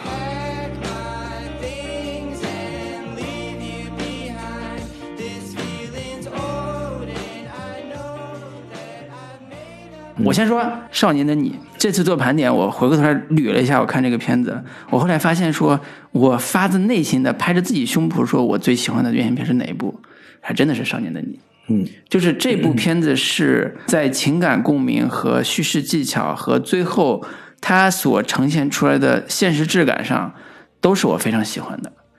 就打个比方说，高考这一个设定里边，它对于高考的塑造、处理和情感表达和价值观表达，是我特别喜欢的，真实，不歌功颂德，也不故意的、刻意的去黑化，它就是展示那种高压环境下的一群人的生活状态，这是一种。特别会还原出来中国当下现实困境，或者是学生现学生困境的一种情感塑造，或者是叙事塑造。对于这样一个团队、这样一个作品来讲，能达到这种深度和质感，是我叹为观止的，在一定程度叹为观止的。第二个就是《少年的你》，其实在选咖上来讲是一个很大胆的选咖，但是完成度又非常的好，就是周冬雨和易烊千玺。又大胆，然后完成度也非常好，以及在视听上去帮助两个人的表演去完成最后的效果上也完成度非常高，所以我他会给我一种中国电影有希望的感觉。这种体验是我在电影院里边非常少体验出来的，哪怕看《我和我的祖国》，我都不觉得说中国电影有希望。我，但我看《少年的你》，我会觉得中国电影有希望。这种体验。不管是不是作为行业从业者，或者是跟电影影视相关的从业者，都会觉得说我还有奔头，我还有学习，我还有可以继续努力的空间，这种感觉。所以综合因素下来，从从私情到个人趣味，到这个片子影响力，我都觉得这是我最喜欢的一部国产院线片，院线片里边的作品，不只是国产，就是院线片里边的作品。嗯嗯，对。那我最喜欢的院线片应该是《风中有朵雨做的云》。好。对，因为这个片子其实能上映还挺难得的。是 是是，对，娄烨的片子每一部上映都非常的艰辛，总是命途多舛。包括我们之前说的这个《人心大剧院》，是那《风中有朵雨做云》是我在国产电影或者说在院线里面比较难得的能够看到的一类片子，它几乎是我能看到的。国产电影里面触及现实的一个上限了，嗯，对，以及我能够在院线里面，呃，在大荧幕上能够看到一部带有那么强烈的娄烨呃风格的作品，是完整相对完整的呈现出来啊。对，这是我今年在院线里面看到的非常特别的一部片子，以及我们之前也在这个节目里面聊到过娄烨的这部片子。他所呈现的包括广州城中村，嗯，以及他是对对对，以及他想要比较大的野心的呈现那一代所谓的商人的发家史，对，就是娄烨一直在尝试梳理和展现整个中国改革开放之后。整个那一代人他们的一个所经历的一心理状态，对精神对精神成长史，成长史，或者说中国人所面临的精神困境到底是什么？他在这片子里面其实有非常深入和细致的一个挖掘。对，虽然剪掉了一部分，对，虽然剪掉了一部分，但是我们可以脑补，对你补全之后删掉的那一部分，对，会发现说那一代人经历过什么，他们为什么走向这条路，且现在的他们的。背叛、自我背叛和对这种成长到底是怎么来的？以及另一部分就是真的在国产电影或者说院线上很难再看到这种极具诗意化的表达。嗯，就是我看到很多的这些影像，包括像那个秦昊、宋佳那三个人，他们在车里面，宋佳坐在中间，两人一手搂着一个，以及是宋佳被认为是精神病人，被送到了精神病院里边，就。这样的一些指涉，嗯，都会让我觉得冲击力非常的强大。对，所以这个《风中有朵雨做的云》应该是我今年在院线里面看到的最喜欢的一部片子了。好，嗯嗯，那夕阳，我最喜欢的院线片也有两部，一部国产片，一部引进片。国产片是《南方车站聚会》，嗯，引进片是《星际探索》啊。嗯，南方车站聚会印象特别深的是，我当时看这部电影，呃，是在新疆看的，然后是一个夜场，但是我看完之后就特别的兴奋，嗯，我就会觉得这个片子特别的有趣。我看到了刁亦男他在探索影像的可能性的方面有他自己的想法，然后他也完成的不错，而且当我。去二刷这个影片的时候，我又看到了一些很有趣的细节，这个是我特别喜欢这个电影的一个原因。就是刚才在聊《寄生虫》的时候，我说《寄生虫》是一部完成度特别高的艺术品。嗯，那如果这么去类比的话，那《南方车站聚会》它可能从完成度上来讲没有那么高，嗯，甚至有一些粗糙的部分。甚至有一些从技法上来讲不是那么的好的部分，但是我觉得我喜欢的恰恰是这些部分。就是我觉得导演他并没有去囿于原本的那个框架。你回头去看他的前作，就是《白日焰火》，你发现《白日焰火》是一个特别类型化的一个创作，然后它里面几乎所有的创作的手法。包括人物的设计都是一个黑色电影的框架，基本上没有逃出那个框架。但是你再去看《南方车站聚会》，你就发现很多的东西都不一样了。因为我就发现刁亦男他在尝试一些新的东西，在探索一些新的东西，这个是我特别特别喜欢的。我觉得国产电影有的时候需要这样的活力吧，嗯啊。勇敢的去迈出一些新的，迈出自己的舒适区，然后去找一些新的东西。哎，我觉得这个是我特别受用的部分，所以我会把它选作最喜欢的院线片。嗯，因为我能想象出刁亦男这种类型的导演，他在拍这个片子的一种自我表达的想想法。这这种自我表达其实是完全是艺术电影，或者是这一类导演从艺术电影出身，以及以不能说以拿奖吧，至少是以。呃，艺术风格为导向的作者电影这种思路上出来的导演的最典型的玩法，就是当我遇到像呃《南方车站的聚会》这样一个逃亡题材的时候，我一定在视觉上是过犹不及的。这种过犹不及并不是褒义，其实是对他的作者性的一种表达。就是他当大家都说我喜欢你之前拍的，比如说他的《白日焰火》的时候。就看起来又商业，然后类型又成熟，然后视听语言又极简的这种风格出来之后，他下一步一定会说：“我一定不要往那个方向去走，我一定不会按照这个方向去拍。”这是他这作为一个作者电影或者作为一个艺术风格为追求的电影电影导演的一种自我反叛和艺术风格的展现。回过头来说，如果他想拍像在一定程度上，比如说《失之愈合》。啊，我是这种风格的，那我就拍恐怖片，或者拍惊悚片，或者拍悬疑片，我也是这种风格，只不过我稍微调一调。他在视听语言上的这种自我要求，或者是自我的设定，跟像刁亦男这种导演其实稍微不太一样。这个是我在看刁亦男之前的作品的时候，有一种特别大的，包括这一代导演里边，我经常会找，有时候也可能在某种场合里边会跟他们碰到，然后会感受他们对电影的认知的时候，他们就有一种说法叫。语不惊人死不休。当我要做这个题材，我一定要做的是电影的，一定是突破性的关于电影语言的，或者关于电影风格的，哪怕失败。其实你看，小帅导演早年也是这种风格，也是想说我就想突破，我就想做。但是后期到了《地久天长》，你就会发现说，这导演咋了？这导演到这儿就完全的皮了，这种感觉。但是反而你看他皮了之后，我们看就是他皮了，但是但是他拿了很多的奖在这个事儿上。所以有时候。导演自我的认知跟外界对他的需求，或者外外界，比如说像我们影迷啊，或者是某一些喜欢他的导演，有时候是有错位的。这种错位也是导演所谓的假想观众，或者是他希望能够给大家带来不一样东西的这种互相的作用力出现的结果。所以我觉得这是一个非常好玩的一个现象。嗯，还有一部，还有还有一部《星际探索》嘛。嗯啊，这个片子就不多聊了，因为。我当时看完之后，我就觉得詹姆斯·格雷一直是一个被低估的导演。然后我看完这部电影之后，我的这种观感又加深了一些。嗯，然后这个影片我也是单独做过一期节目，呃，当然后期会陆续上线。听众感兴趣，直接去听节目吧，这个就不单不不详细去展开说了，是吧？嗯，对，如果对他感兴趣的话，还可以看他上一部片子《迷失这一层 》，我也是非常喜欢这个片子，非常嗯嗯，对，也非常值得一看的电影。对对对。那下一个就是我们最喜欢的非院线片。嗯，嗯，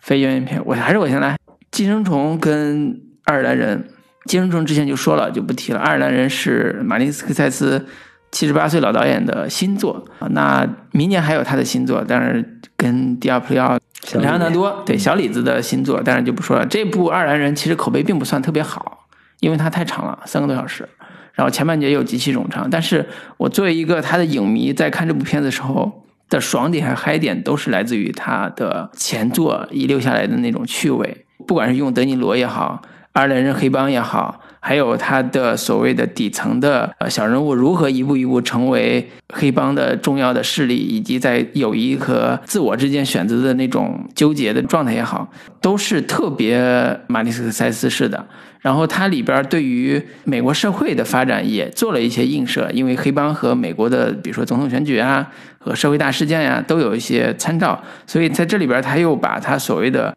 社会学派的这种不能说叫洞察吧，至少说一些叙事元素放到这个他的故事里边。对我来讲，它是一部缅怀性的作品，就是让我缅怀马丽斯科塞斯作为一个伟大的美国独立电影导演，或者叫美国纽约派导演，他的创作历程和他的影像风格，或者叫他的叙事风格，最后完成的也是一个在我看来更加影迷向的作品吧。对，这是我个人的趣味，两部非院线片。那老林，那我也是非院线片里面选了一一大堆，结果最终我选择了一部可能相对比较小众的一个片子，也是比较偏我个人口味的片子。本来我想选《寄生虫》也好，《仲夏夜惊魂》也好，这些片子都挺不错的，但是真正能触动到我的这部片子是一部日本电影，叫做《夜以继日》，是滨口龙介的一部片子。嗯对，可能豆瓣评分也不是特别高，七点五，但是我今年是我最喜欢的一部日本电影吧。嗯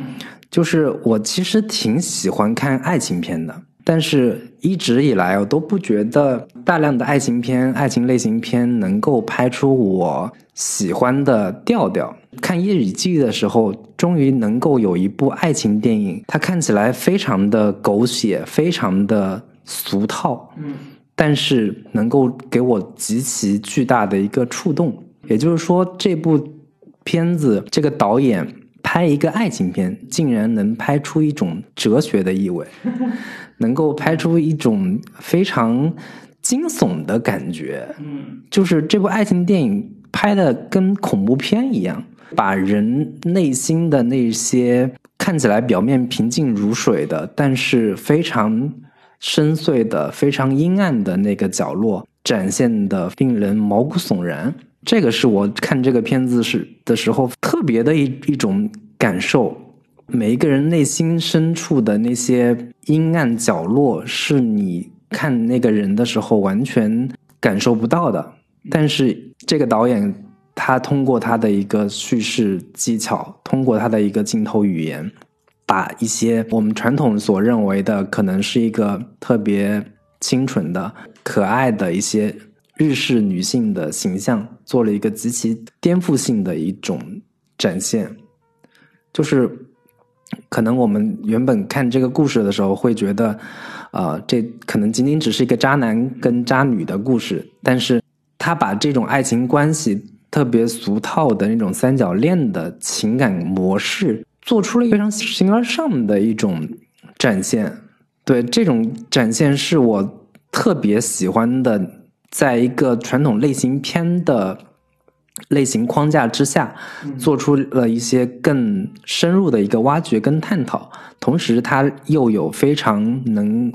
让你接受的这种外壳，就是主角都是一些赏心悦目的，然后非常偶像剧化的情节套路，但是在这样的一个俗套的情节套路之下，能玩出一些新的花样，跟在主题表达上有一些让我还挺意想不到的一个呈现。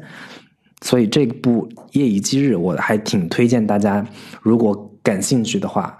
可以好好去看一下。嗯，表面是个爱情片，其实是一个哲理片。嗯，他他不是那么哎我我还挺好奇，就是你能用简单的两句话介绍一下他故事到底讲的啥吗？女主角可能一直觉得自己是一个普很普通的一个女孩，嗯但是有一天她遇到了一个特别帅的一个男生，嗯那个男生忽然有一天一声不响的就离开她了，结果成了一个大明星，在电视上经常能看到他。然后这个男生就成了她一个内心非常巨大的一个伤痛。但是过了一段时间，他遇到了跟那个男孩长得一模一样的一个男孩，跟之前遇到的那个人完全不一样。之前那个是一个非常冷漠的、非常冷酷的、冰冷的，像有一层隔膜这样的一个男生。但是另一个是一个非常温暖的、非常可爱、一个小可爱的一个小鲜肉，忠犬一般的一种小男友。嗯，然后给他非常巨大的一个安全感。嗯，在他以为说我就认定了这个人的时候，忽然。就是之前抛弃他的那个男生，就是两人同一个演员演的，嗯，忽然回过头来找他了。这个时候义无反顾、毅然决然的离开了小暖男，对他特别好的，对对对，嗯，投入了渣男的怀抱，就是这么一个特别狗血的故事。就即便是这么狗血的一个故事，你你如果去细细的品味它的整个故事的时候，你会发现有一层非常。冰冷的，或者说呃人性深处非常不可捉摸的那种暗流，嗯，在这个片子里面呈现出来。好，也许能找到爱情的真谛。是，未必是，我都觉得你仅仅从爱情片的角度去理解它，都会有点窄。嗯，对对对。好，这一部很有趣的《夜以继日》。那那个夕阳，我是两部，一部国外的是小丑。小丑这部就不多说了，因为这个片子我聊了太多了。大家如果感兴趣，还是回去听我们单独做的节目。我大概聊这个片子聊了有四个小时的节目，然后大家如果感兴趣可以去听。对，做了两期节目。嗯，对，做了两期节目。然后还有一部非院线片是《春江水暖》，这个片子也是我在 First 影展看的。然后这个电影。就是我看完之后，也是特别兴奋，因为我好像看到了一个内地版的杨德昌加侯孝贤的一个 呈现。评价真是，嗯，对他又有自己很独特的美学体系，嗯，有很诗意的表达。就是我的观影经历到现在到目前为止，在内地有这样诗意的去表达一个内地的家庭的。一幅画卷一样的那种呈现的方式，是我从来没有看过的。嗯，这种呈现的方式，大家可能在以前杨德昌的电影，在侯孝贤的电影当中看到过。嗯，但是那是台湾式的，跟内地的有很多东西还是有一些不同。这个导演好像是杭州人，是吧？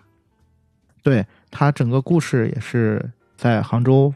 发生的。嗯。包括里面也有一部分是非职业演员，嗯，包括他的配乐是窦唯，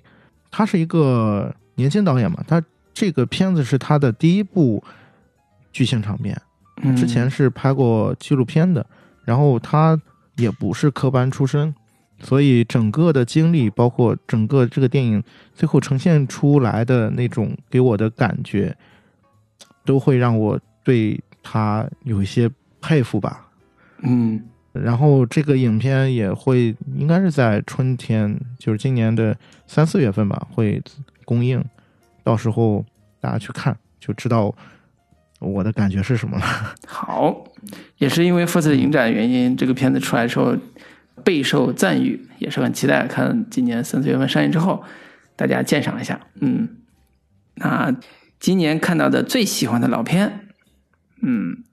刚才说我看库布里克，大概看的算是老片了。从最早的《光荣之路》啊，包括《杀戮》啊，这些都是黑白片。那这里边其中有一部是现在看会觉得非常的有意义的一个片子，就是《光荣之路》。《光荣之路》其实是一个反映一战的故事，是个反战电影。最大的一个特点就是有几个。所谓的战场上的逃兵，然后要受到军事审判，要去枪毙。但是实际上，真实的情况并不是逃兵，而是因为某种原因，他们被诬陷成逃兵，或者被挑出来当逃兵来枪毙，以振军威。所以这里边有很强的关于什么是爱国，什么是逃兵，什么是士兵的尊严，以及所谓的战争到底对人的意义是什么的一种思考。我在看这个片子的时候，我其实有很强的感觉，是库布里克导演在他的。创作的早期就对人性的批判进入到一个更宏大的视野里边。这个视野有一种层面是文学性的，因为当时有比如说《二十四条军规》啊这种小说，其实也是一个比较流行的风潮了。那他作为一个在纽约杂志拍照片的这样一个摄影师出身的电影导演，在进入到他的电影事业的时候，他已经有这么好的文学素养或者这么高的叙事上的一种主题性，充分证明了一个电影导演的。所谓的才华，并不是说我视听语言搞得多花哨就完成了，而是说我整个的主题思想和我的视觉表达是完整统一的。这个是在我看的时候是有，在他作为早期作品里边非常有震撼效果的一个作品。那么另外一个是《绿鱼》，李沧东的《绿鱼》是非常非常早期看的，以至于说我在现在价值观没有成型之前就看了这部片子。当时的感觉就是一堆文艺片里边的其中一个而已。现在我以三十四岁的有社会经验的观众再来看《绿鱼》这样一个他的电影，不算处女作，但是也是处女作之后的第一部的代表作品。他的对于当下，在于韩国当下资本主义社会，或者是进入大量的市场经济之后，从当兵的出身的一个年轻人回到家乡，开始试图重新过生活这样一个状态里边，怎么去努力的。挣扎，然后爱上一个大哥的女人，最后因为这个丧失性命。其实背后隐含的是一个所谓的城镇化过程，或者叫在经济浪潮之下一个年轻人命运的陨落这样一个过程。那这个过程，其实在我看贾樟柯电影里边，包括后代后代的很多很多独立导演里边，都是有所呈现的。但是我会感觉李沧东在那个年龄。八十年代的时候就已经把时代感和个人命运通过戏剧式的矛盾，通过一个女人的跟男主的命运勾连的这么紧密，而且最后完成了一个悲剧性的结果，悲剧性力量非常的足，其实是有很强的现代意义的。在现在我作为中国当下的社会环境里边看这个片子的时候，依然会觉得有非常有现代意义。所以这也是说，当我有时候会觉得当下的电影市场特别的无趣。电影的院线电影特别的没有共鸣感、没有深度的时候，我反过来看老片，会找到一种原来此时近一年人家做的那个主题是最能打动现在的我的这样一种感觉，或者是连他讨论的社会议题都是最能刺中现在的我的这种社会议题。所以为什么回过头来说上你是让我觉得电影有希望，就是你的感觉可以再真实一点，你的触角可以再敏锐一点，你的表达可以一定程度上可以再。往前走一点，当然，少年的你也经历过审查的问题啊，这些都是当下电影创作者或者是影视创作者困境之下的一种反思和期望，这是我在看这些片子的时候最大的感受。嗯，是。那老林，行，那我今年翻了一下老片，看的确实比较少，因为可能新片看不过来了，已经。看了一下我今年看过的老片，可能为数不多的那么一两部。其中这个《生活多美好》是我之前上一次我们在圣诞特辑里边聊过的。那另一部就是我上次在聊影的时候，把这个黑泽明的一些老片拿出来翻了一下，结果这个《影子武士》重新再看一遍的时候，再次震惊了我。就是早年看黑泽明的电影，其实是有点。囫囵吞枣的那个感觉，未必真的能感受到黑泽明有多牛逼，但是可能到了现在这个年纪，再看黑泽明会有新的感受跟体验，以及在所谓的东方美学、东方式的视听语言、东方元素到底如何跟影像来结合这个层面来说，你现在重新再看黑泽明，会发现他已经早早的就已经把这。部分工作做到了一个极致，然后再回头看张艺谋的一些片子，会更加深切的体会到说，哦，原来张艺谋真的是仅仅只是学了黑泽明的一成功力，或者说几层功力情况下，就已经可以被奉为国师这样的一个成就。那我在看《影子武士》的时候，他对于色彩的一个运用，嗯，以及对于大大团队方阵的运用，对对对，团体操的这样的一个运用是有多么的高超，跟他所达到的这样的一个成就，嗯，对，以及战争场面的一个呈现，尤其是对于所谓的东方式的悲剧感这样的一些悲剧人物的呈现，是有。非常令人回味悠长的一些细节和情感的。对这部分是我今年重新再看黑泽明的电影的时候感受非常深的，也是非常能触动我的一个老片子。对，《影子武士》那夕阳，我也是两部，一部国产片，一部国外的。这两部电影其实都有一个共同的主题，就是爱情，但是呈现的方式完全不同。啊、一部中国的老片是叫《哀乐中年》，哦，这这片子是一九四九年的电影。嗯，对，这也是我在电影资料馆看的一部老片之一，嗯，非常早看的一部。对嗯，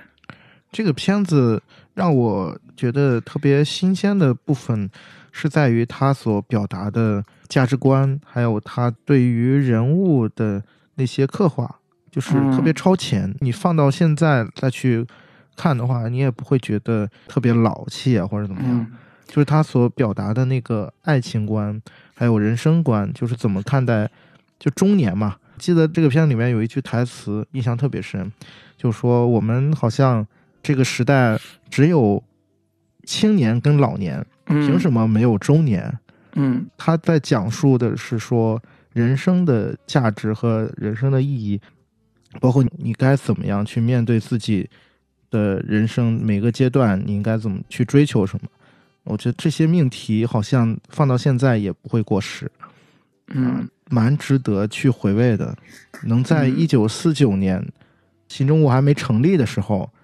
拍出这样一部电影，真的是特别难得的一件事儿吧。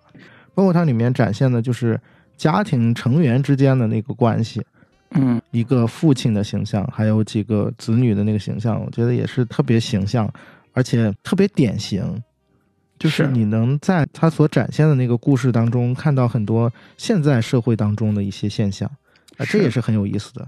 是我看了一下我的豆瓣笔记，二零一二年在电影电影资料馆看的，就是北京这边。然后我印象最深的两个点，一个点是他讲的主题其实是老少恋，中老年了，就是中年的男人跟一个年轻的，算是他的学生，二十多岁一个年轻女孩的爱情故事。但是这种爱情故事是一种隔了辈儿了，所以就遭到了很多的反对意见。最后呢，他俩也走在了一起。在我当时印象里边，是一种小乌托邦式的恋爱梦的这种这种感觉不。伦之恋，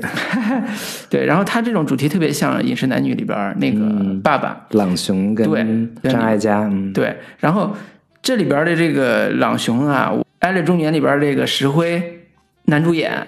在一定程度上，我老觉得他跟朗雄特别像，在视觉觉上，所以有时候经常会觉得，哎呀，石灰，因为我们这个年代的观众其实对石灰印象不深，其实石灰是建国前后那个时代的，用现在的话说叫电影表演艺术家。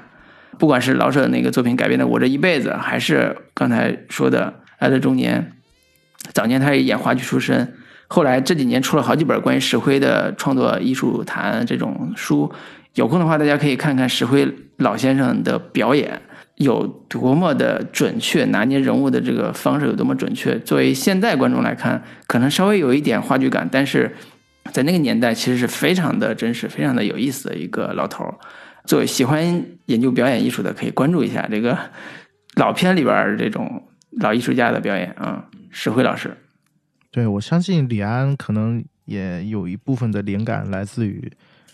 这部影片吧，在嗯创作《饮也许食男女》的时候。也许吧，嗯那另一个然后还有一部国外的电影叫《思恋失调》，呃，这个影片是非常喜欢的一个美国独立导演，就是 P.T.A. 保罗·托马斯·安德森，在九几年的时候创作的一部小品电影吧。嗯，你咋会写翻这么早的片子看呢？这个片子其实是因为有一次我们这边搞线下活动嘛，嗯，然后我们就重新拿出大师来看。后来把大师拿出来看之后，就是 P.T.A 这个导演又回到了我的主视野当中，然后我就想把他的作品又重新再翻一遍，就这部《词典失调》，因为这个电影在他的序列里面就不是特别重要，嗯啊、而且很多的评价好像也不是特别的好，就是相对于他的其他的作品来讲。然后这个影片是他跟亚当·桑德勒合作的，只有九十分钟的一部很小品、很小品的电影，但是我却觉得它是可能是我看到目前为止排到我呃就是自己最喜欢的爱情电影的前三名的一部电影。哇，你这爱情观也是各种被塑造啊，感觉。对，因为它里面那个人物，我特别能够感同身受吧。就是有一部分，我感觉我是一个特别容易把自己带入进去的一个观众，所以就，呃，发现了主人公身上的一些点跟我自己蛮契合的，所以这个电影当时也是蛮打动我的。当然，P.T.A 本身是一个在视听方面很有创造性的一个导演。嗯，所以这部电影在这方面也有一些很独到的地方，啊，嗯当然这不是我关注的重点，我其实更关注的还是主人公他的一个变化，跟他导演对主人公的一个刻画，跟他的一个内心的那个状态的一个呈现，这个部分是我最感兴趣的，也是最能打动我的。如果对这个影片感兴趣，其实也可以去听节目啊，因为我也做过单独的节目。啊，你已经做了是吧？嗯嗯嗯，好的。那我们今天，那我们今天也是 非常漫长的一期节目。哎呀，是是是，嗯，也聊了很多我们自己的感受，其实是，嗯然后这种感受都相对比较私人，所以有时候会比较可能不太公正，比较偏颇，但这就是评价的好处。对对对。对，那我们也希望说，大家听完这个节目之后，如果还能听完的话，听完这个节目之后有自己的感受的，也跟我们多分享吧，因为我们不一定回，嗯、但是每次都看，然后看看大家有什么批评意见或者有什么想法，然后也可以多交流，然后也互通有无的感觉。挫と憧れだけ震えながら抱きしめた線路のきしみは似てる旅人の叫び声に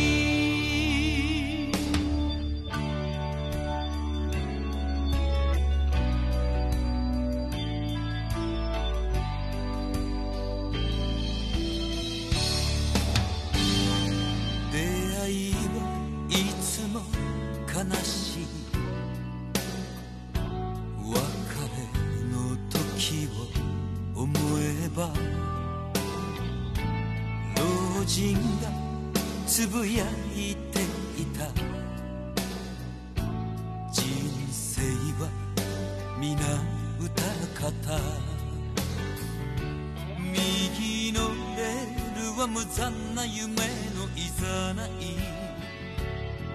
左のレールはささやかな幸せのいざない。挫折と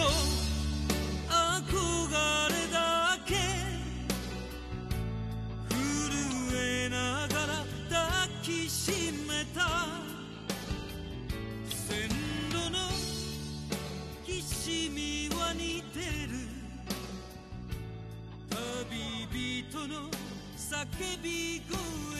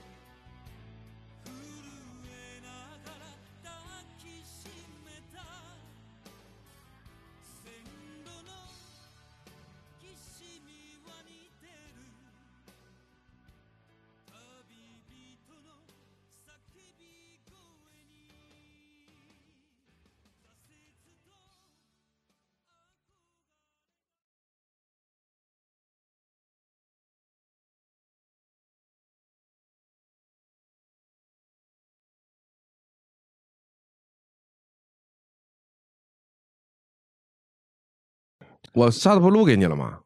你再重新说一遍。我都忘了，我靠！你把我那段放进去得了，我还想听听我那个录音的效果，好吧，好吧？那该你们说了。啊，Michael，你先说吧。一是啊、呃最超出预期的电影，呃，我觉得是《婚姻故事》，因为这个片子我一开始看之前不太了解，我还以为就是网飞拍的一个。就是网络大电影嘛，结果没想到出乎意料的好。基本上建议，不管你结婚还是没结婚，还是马上婚姻要走向结束了，都要看这部片哎我去，。你这话说，都都推荐你们去看。一叫一枚血咒射出去，我多多大仇？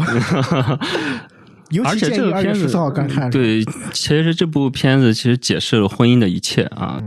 正好二月十四号不一定能去电影院，解释了婚姻的一切，所以这就是你现在都单身的上，理由吗实？际上这个片子其实男的、女方其实都没有错，只不过是有一方想想做出改变，那么我们就看完这个电影，你我们结婚吧？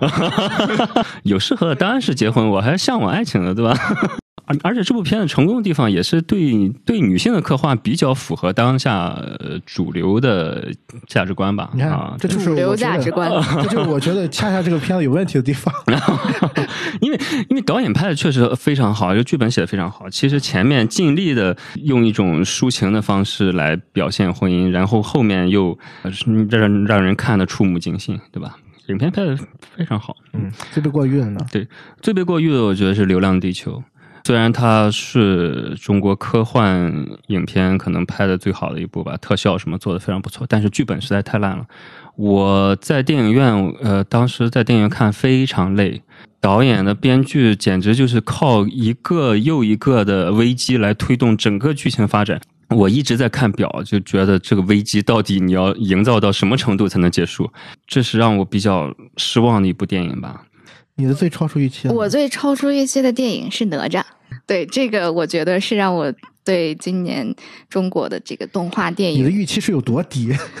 我的预期大概跟《大圣归来》差不多，但是我觉得更喜欢一点。啊，我也很喜欢这个片子，我也很喜欢这个片子。如果是跟《大圣归来》比的话，我觉得《大圣归来》是比它低了两个档级。对我当时大家就觉得都都吹的《大圣归来》很好，都说很好，但我看了之后我就觉得，嗯，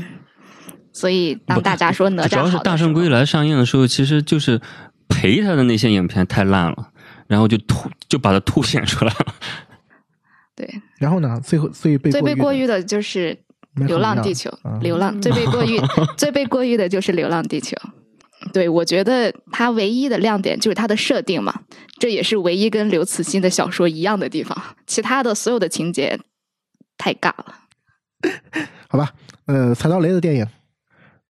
呃，我去年还没有看到什么踩到雷的电影，今年就是初一看了一部《囧妈》，我觉得踩到啊那你放着明年的是啊吧？，对对对，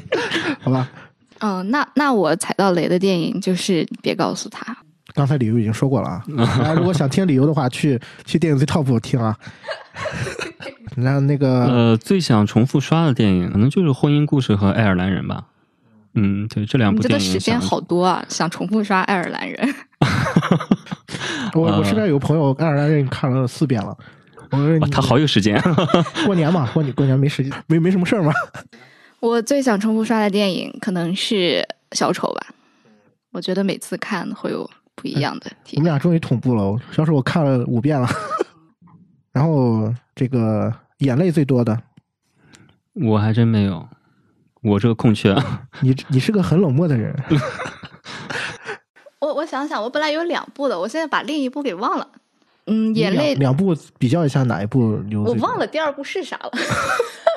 OK，那我先说一部吧。我眼泪流的最多的电影是那个八二年的《金智英》。啊，嗯，对，那个电影是让我看完了真的不想结婚的电影，是吗？那个电影我还没看，因为那个电影 真的把把女性的这种结婚之后的困境描述的太真实了。那电影有个好处就是，其实里面所有的人都非常的好，都非常的爱他，以及都非常的不那么没有彻底的坏人，没有彻底的就是重男轻女的人，这也是我所以他觉得那部电影的亮点。对，所以他展现的就是，即使身边人都爱我，但女性还有这么多困境，所以我觉得是非常真实，非常让我害怕结婚的电影。好，笑声最多的电影，这期节目呃就是婚姻劝退节目。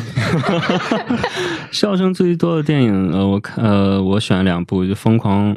外星人》还有《极限职业》啊啊，对，一一一部是宁浩拍的，年初拍的一部喜剧片，然后再就是韩国的一个低成本的一个喜剧片。我觉得，呃，就是，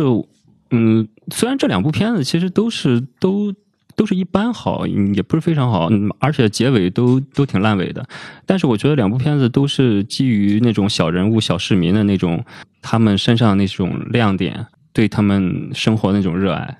我觉得这是非常不是的。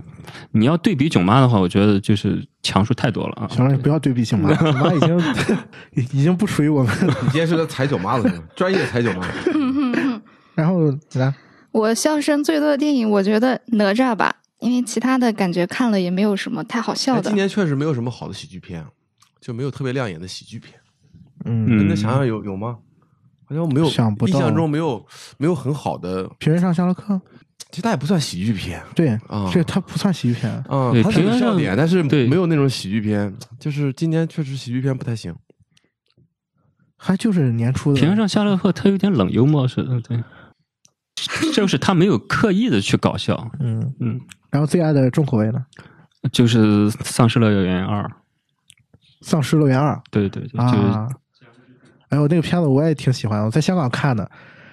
这个片子其实特别无脑，然后对是。剧情也全是 bug，对是的，但是就是看的特别爽。对是的，就包括他那个现在在网上流传最多的就是他那个片头嘛，哥伦比亚那个女神啊，对对对对对，杀 僵尸那个片子，那，片儿没对看，我回头去看看，所以很快乐是吧？看着挺爽的无，脑快乐。无脑，对就是特别无脑。好，我就喜欢这种。我也特别我在那个公众号上推荐一下，大家现在就需要这种片子排解一下。对对对对对，特别适合。但是他那个有些段打僵尸那设计的，我觉得还蛮精巧的，就是蛮有想法的那个片子。对就是虽然还是花了一些小心思，对，你就别带脑子去看，然后你发现哎，这片子挺好玩。而且就伍迪·哈里森、还有艾森伯格、还有石头姐他们这种搭配，我觉得那你说不带脑子，你舅妈你也不要带脑子嘛，你你不公平。舅妈我没带脑子，哦，好久没笑呀，我觉得好主要是什好？痛苦这个这个事情要看导演的意图。你看，囧妈，你要想让别人别带脑子去，你就别塞那么多的现实主义的课题进去。对对对对，你你又想说教，你又想让人别带脑子，这就是有问题。但就因为这个，所以我如果徐峥再当导演的话，我还是有点期待的，因为这部电影就是《囧妈》中看到了他这种挣扎，商业片跟 文艺片。为什么我们的期待囧妈无处不在？我我期待他下一场。你的重口谁谁让他免费的？你要是设了门槛儿，花五块钱，就没什么人看过了。有可能。嗯，对是。那你的重口味呢？我不大看重口味电影，那如果嗯你算觉得就是在你的范围之内，你觉得已经是重口味的有吗？调音师，调音师重口味吗？啊？就在就已人家经已经是是我看过的比较，哎，它不算重口味，算重口味但是它 是个好电影。我只是想说说它。昨天看到那个那个什么《阳光普照》，其实开头挺重口味的，那个手掉在那个汤锅里，啊。就一刀砍下去，那个掉汤锅里我还挺。喜欢他那个开头的，然后他那个配乐加进去，加的是林生祥那个以前的《县道一八四》，他改编了一下，特别温暖的方式出来，然后画面是在砍人。对，然后那个断肢还在流血，啊，那个片子，哎呀，其实挺失望的。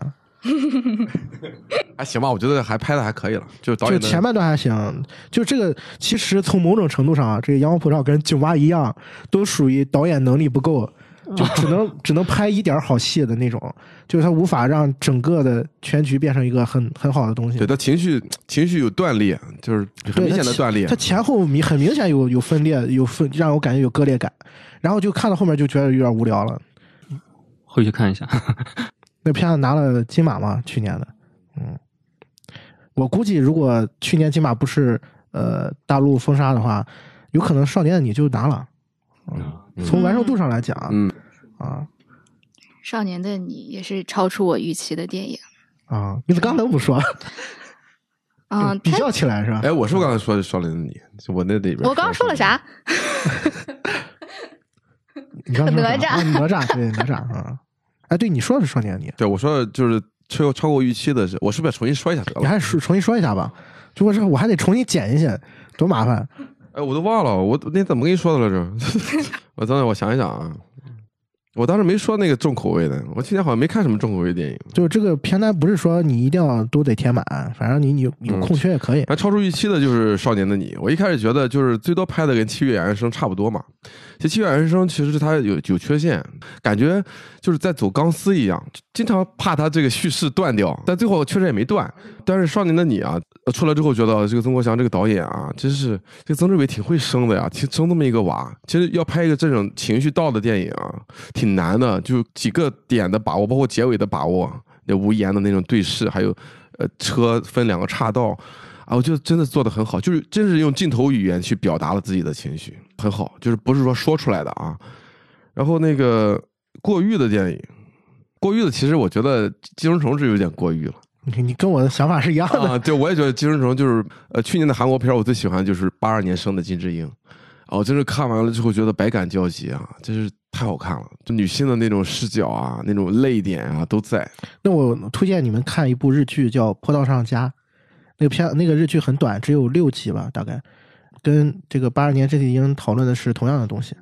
啊。然后就是踩到雷的，就是人间喜剧嘛。人间喜剧，我一开始以为是黑麻花的，啊，去看，哎呦妈呀，这片子就是无无一无是处，就是没有任何一个点是符合我的预期，简直是拍的像什么玩意儿。主要是他导演是孙周，孙周以前还是可以的，是个好人物啊。周瑜的火车、漂亮妈妈，其实他以前拍了一些好戏，现在搞成这样，就是水平完全下滑，就是不知道在干什么。重复刷其实是爱尔兰人，爱尔兰人我看的有点草率，就是只看了一遍，最想重复刷，我想找时间再三个多小时，再仔细的看一看。我觉得那电影是有一些很关节的地方，我还是没有品到，就是为了做节目嘛，然后看了一遍，然后写写写的有点匆忙，然后啊，眼泪最多的，我做我上说的是哪个呀？地久天长，哦，好像就是地久天长吧。地久天长可能就是因为后半段就实在 hold 不住了，因为我有孩子，那种家庭的那种缺失啊、断裂啊，哎呦，实在受不了。现在看到跟孩子相关的东西呢，我就就特别脆弱，心理防线特别容易决堤，最后就是我哎哭的不行，最后都不好意思出场了，都不好意思走出影院，就是泪痕都没干那种，我都忘了具体为什么哭了，就是觉得。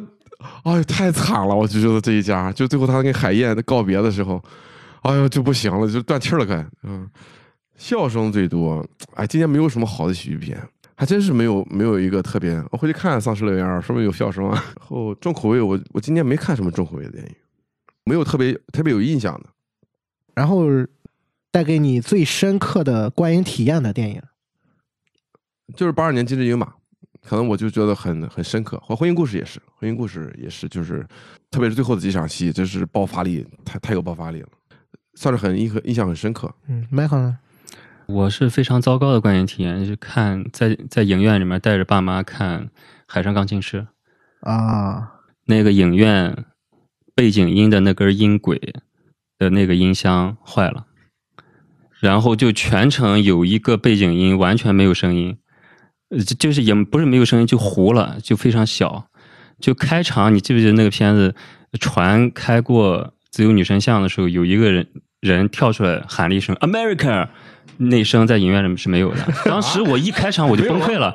哦，这个片子怎么 不是怎么这个有什么好剪掉的影影院里没有了？它不是剪的，它坏了，它是有一根那条轨的那个那个音箱就坏掉了，坏掉了。技术原因。然后我我就马上，因为当时电影院里面人非常多，给我重新喊一遍。然后我就我就冲出去，然后出去找工作人员，我说你们这个是不是坏掉了？他说哦，去看看。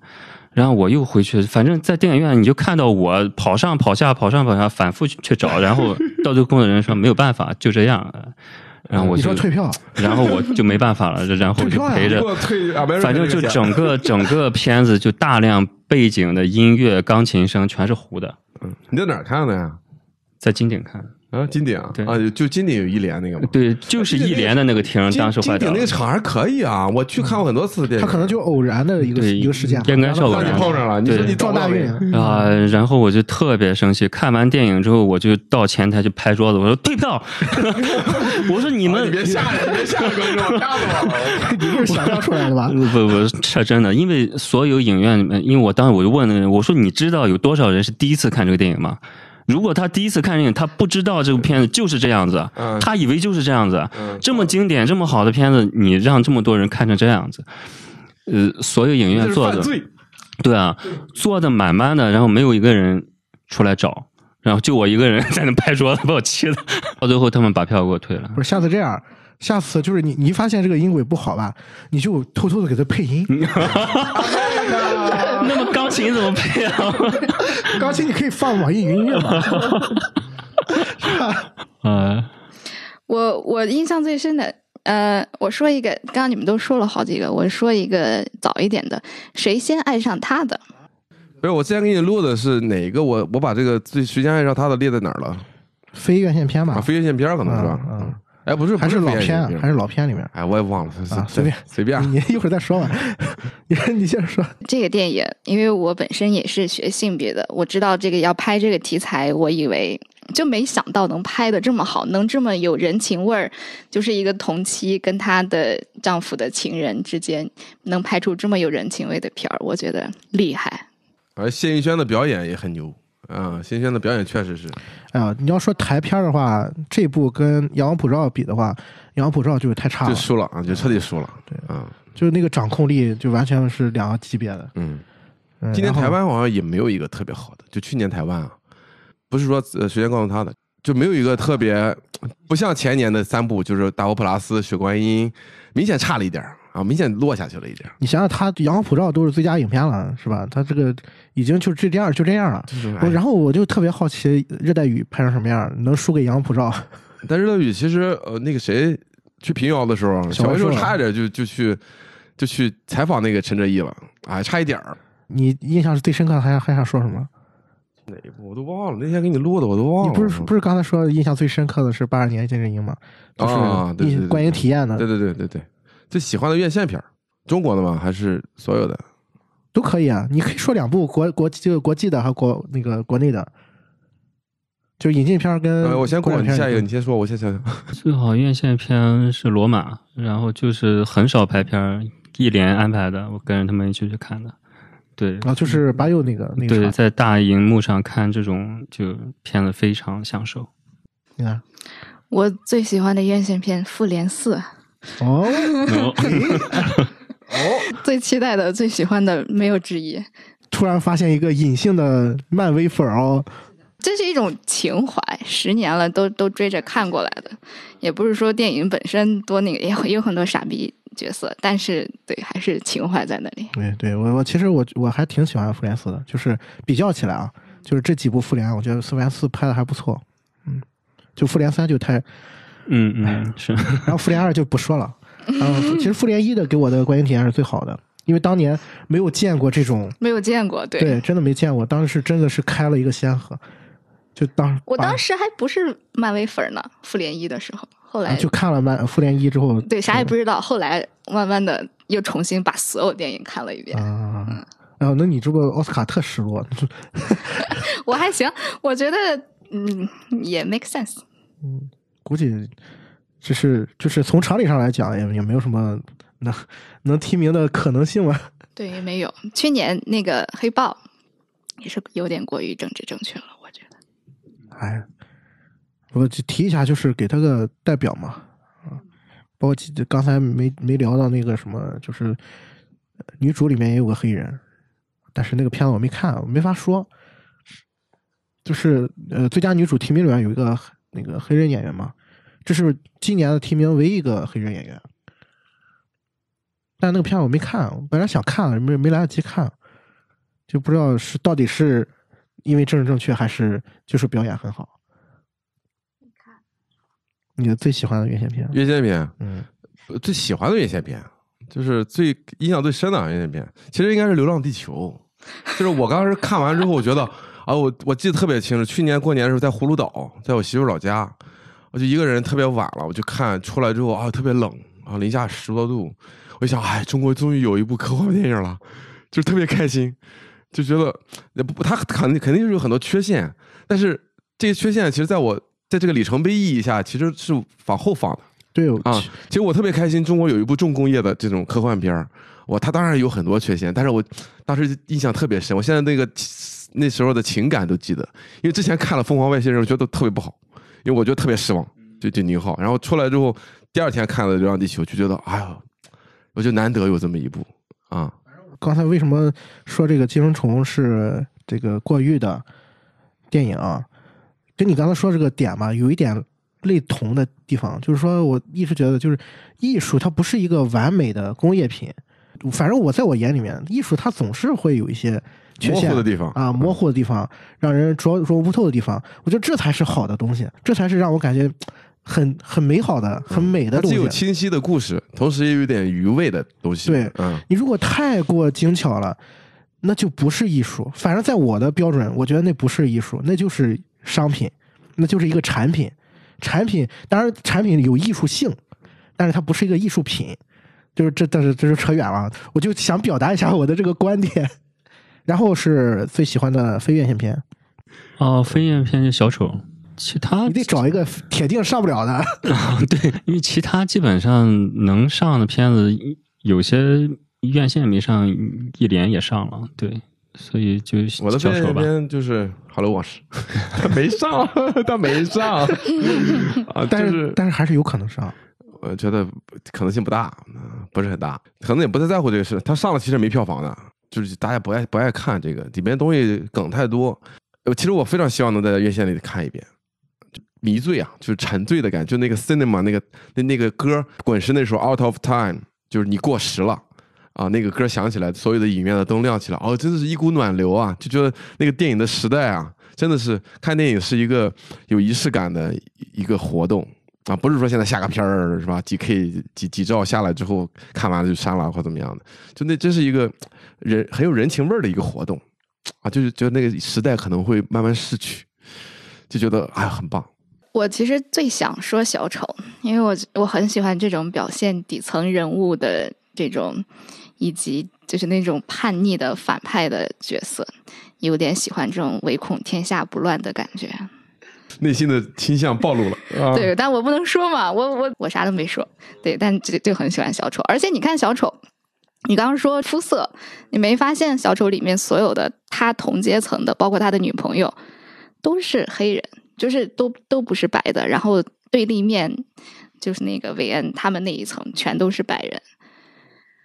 就里面的东西有随便解读，没事儿。对随便解读，然后哎呦节目没人听了，对我从里面得到的一个我关于这个电影最重要的解读，我就觉得底层人民就是没有发声的机会嘛，所以当他杀在地铁里杀掉那三个人之后，他就就感觉他整个人物的角色立马信心就有了。他因为他觉得我之前都没有人 care 我，我说什么你都不管我，但是现在终于都在讨论我。我觉得这种底层人民这种你这个价值观倾向有问题啊！有点危险你。是在联合国工作，你要知道啊。你不要强调这一点。我现在假装，大家都我假假，对对对对对，大家本来都忘记了。你很危险哦。没事，没人认识你。啊没认识我。好，还是一样啊。大家如果想听 小丑的解读，做过很深度的内容啊。嗯，然后是喜欢最喜欢的老片片，最后一个。老片儿，我去年呃，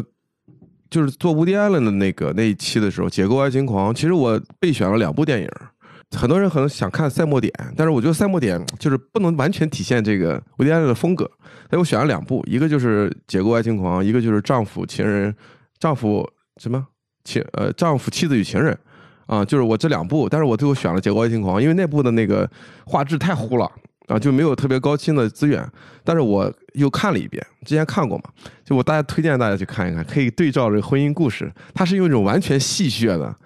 那种眼光去看待婚姻，去看待中产阶级的婚姻，大家去看看啊，叫啊丈夫太太与情人，大家去看看这片子很短不长，里边太多的梗，体现这个乌迪艾伦的毒舌的这个风格啊，机锋啊都在里边。但但我觉得你从呃观影门槛上来讲，赛末点应该是比这些更好、更好理解，更好看、啊更更低、更低一点，嗯更更更好好进入，因为它是一个。有点类型化的。对类型化杀人的故事嘛，一个犯罪片啊。回头我再讲，但是我就想讲一个很乌迪艾伦的电影，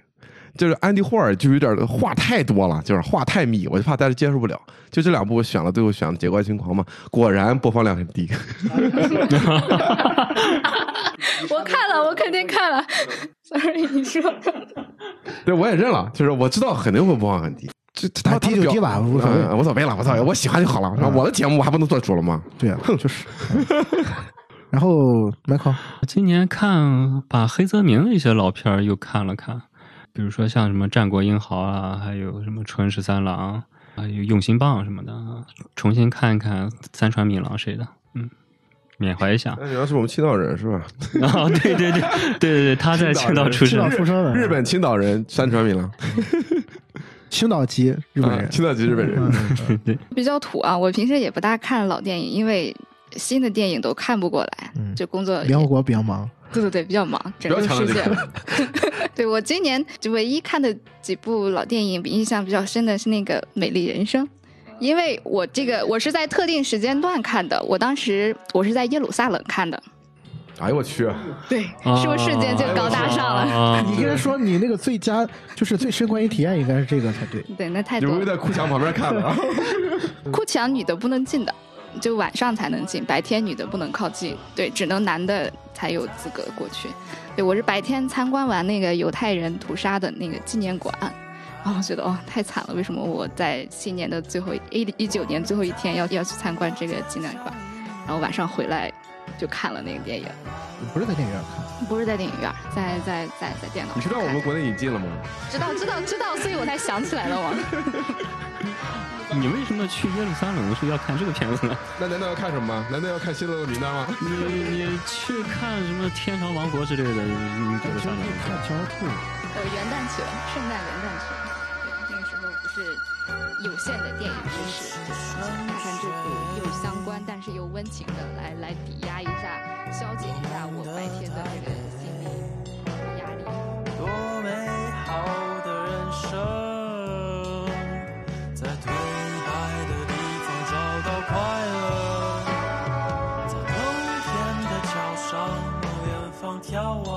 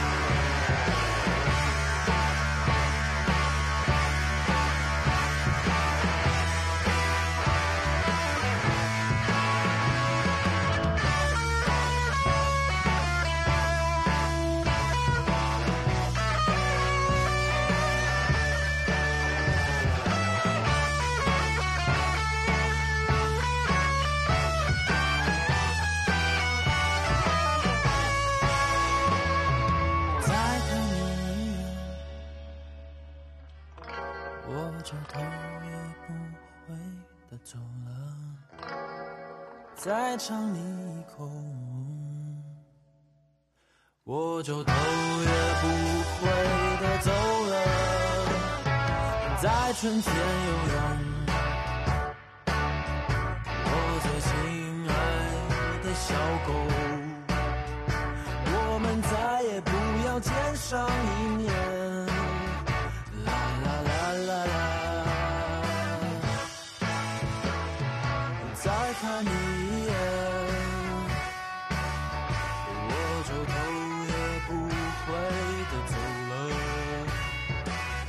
尝一口我就头也不回的走了。再看你一眼我就头也不回的走了再尝你一口。我就头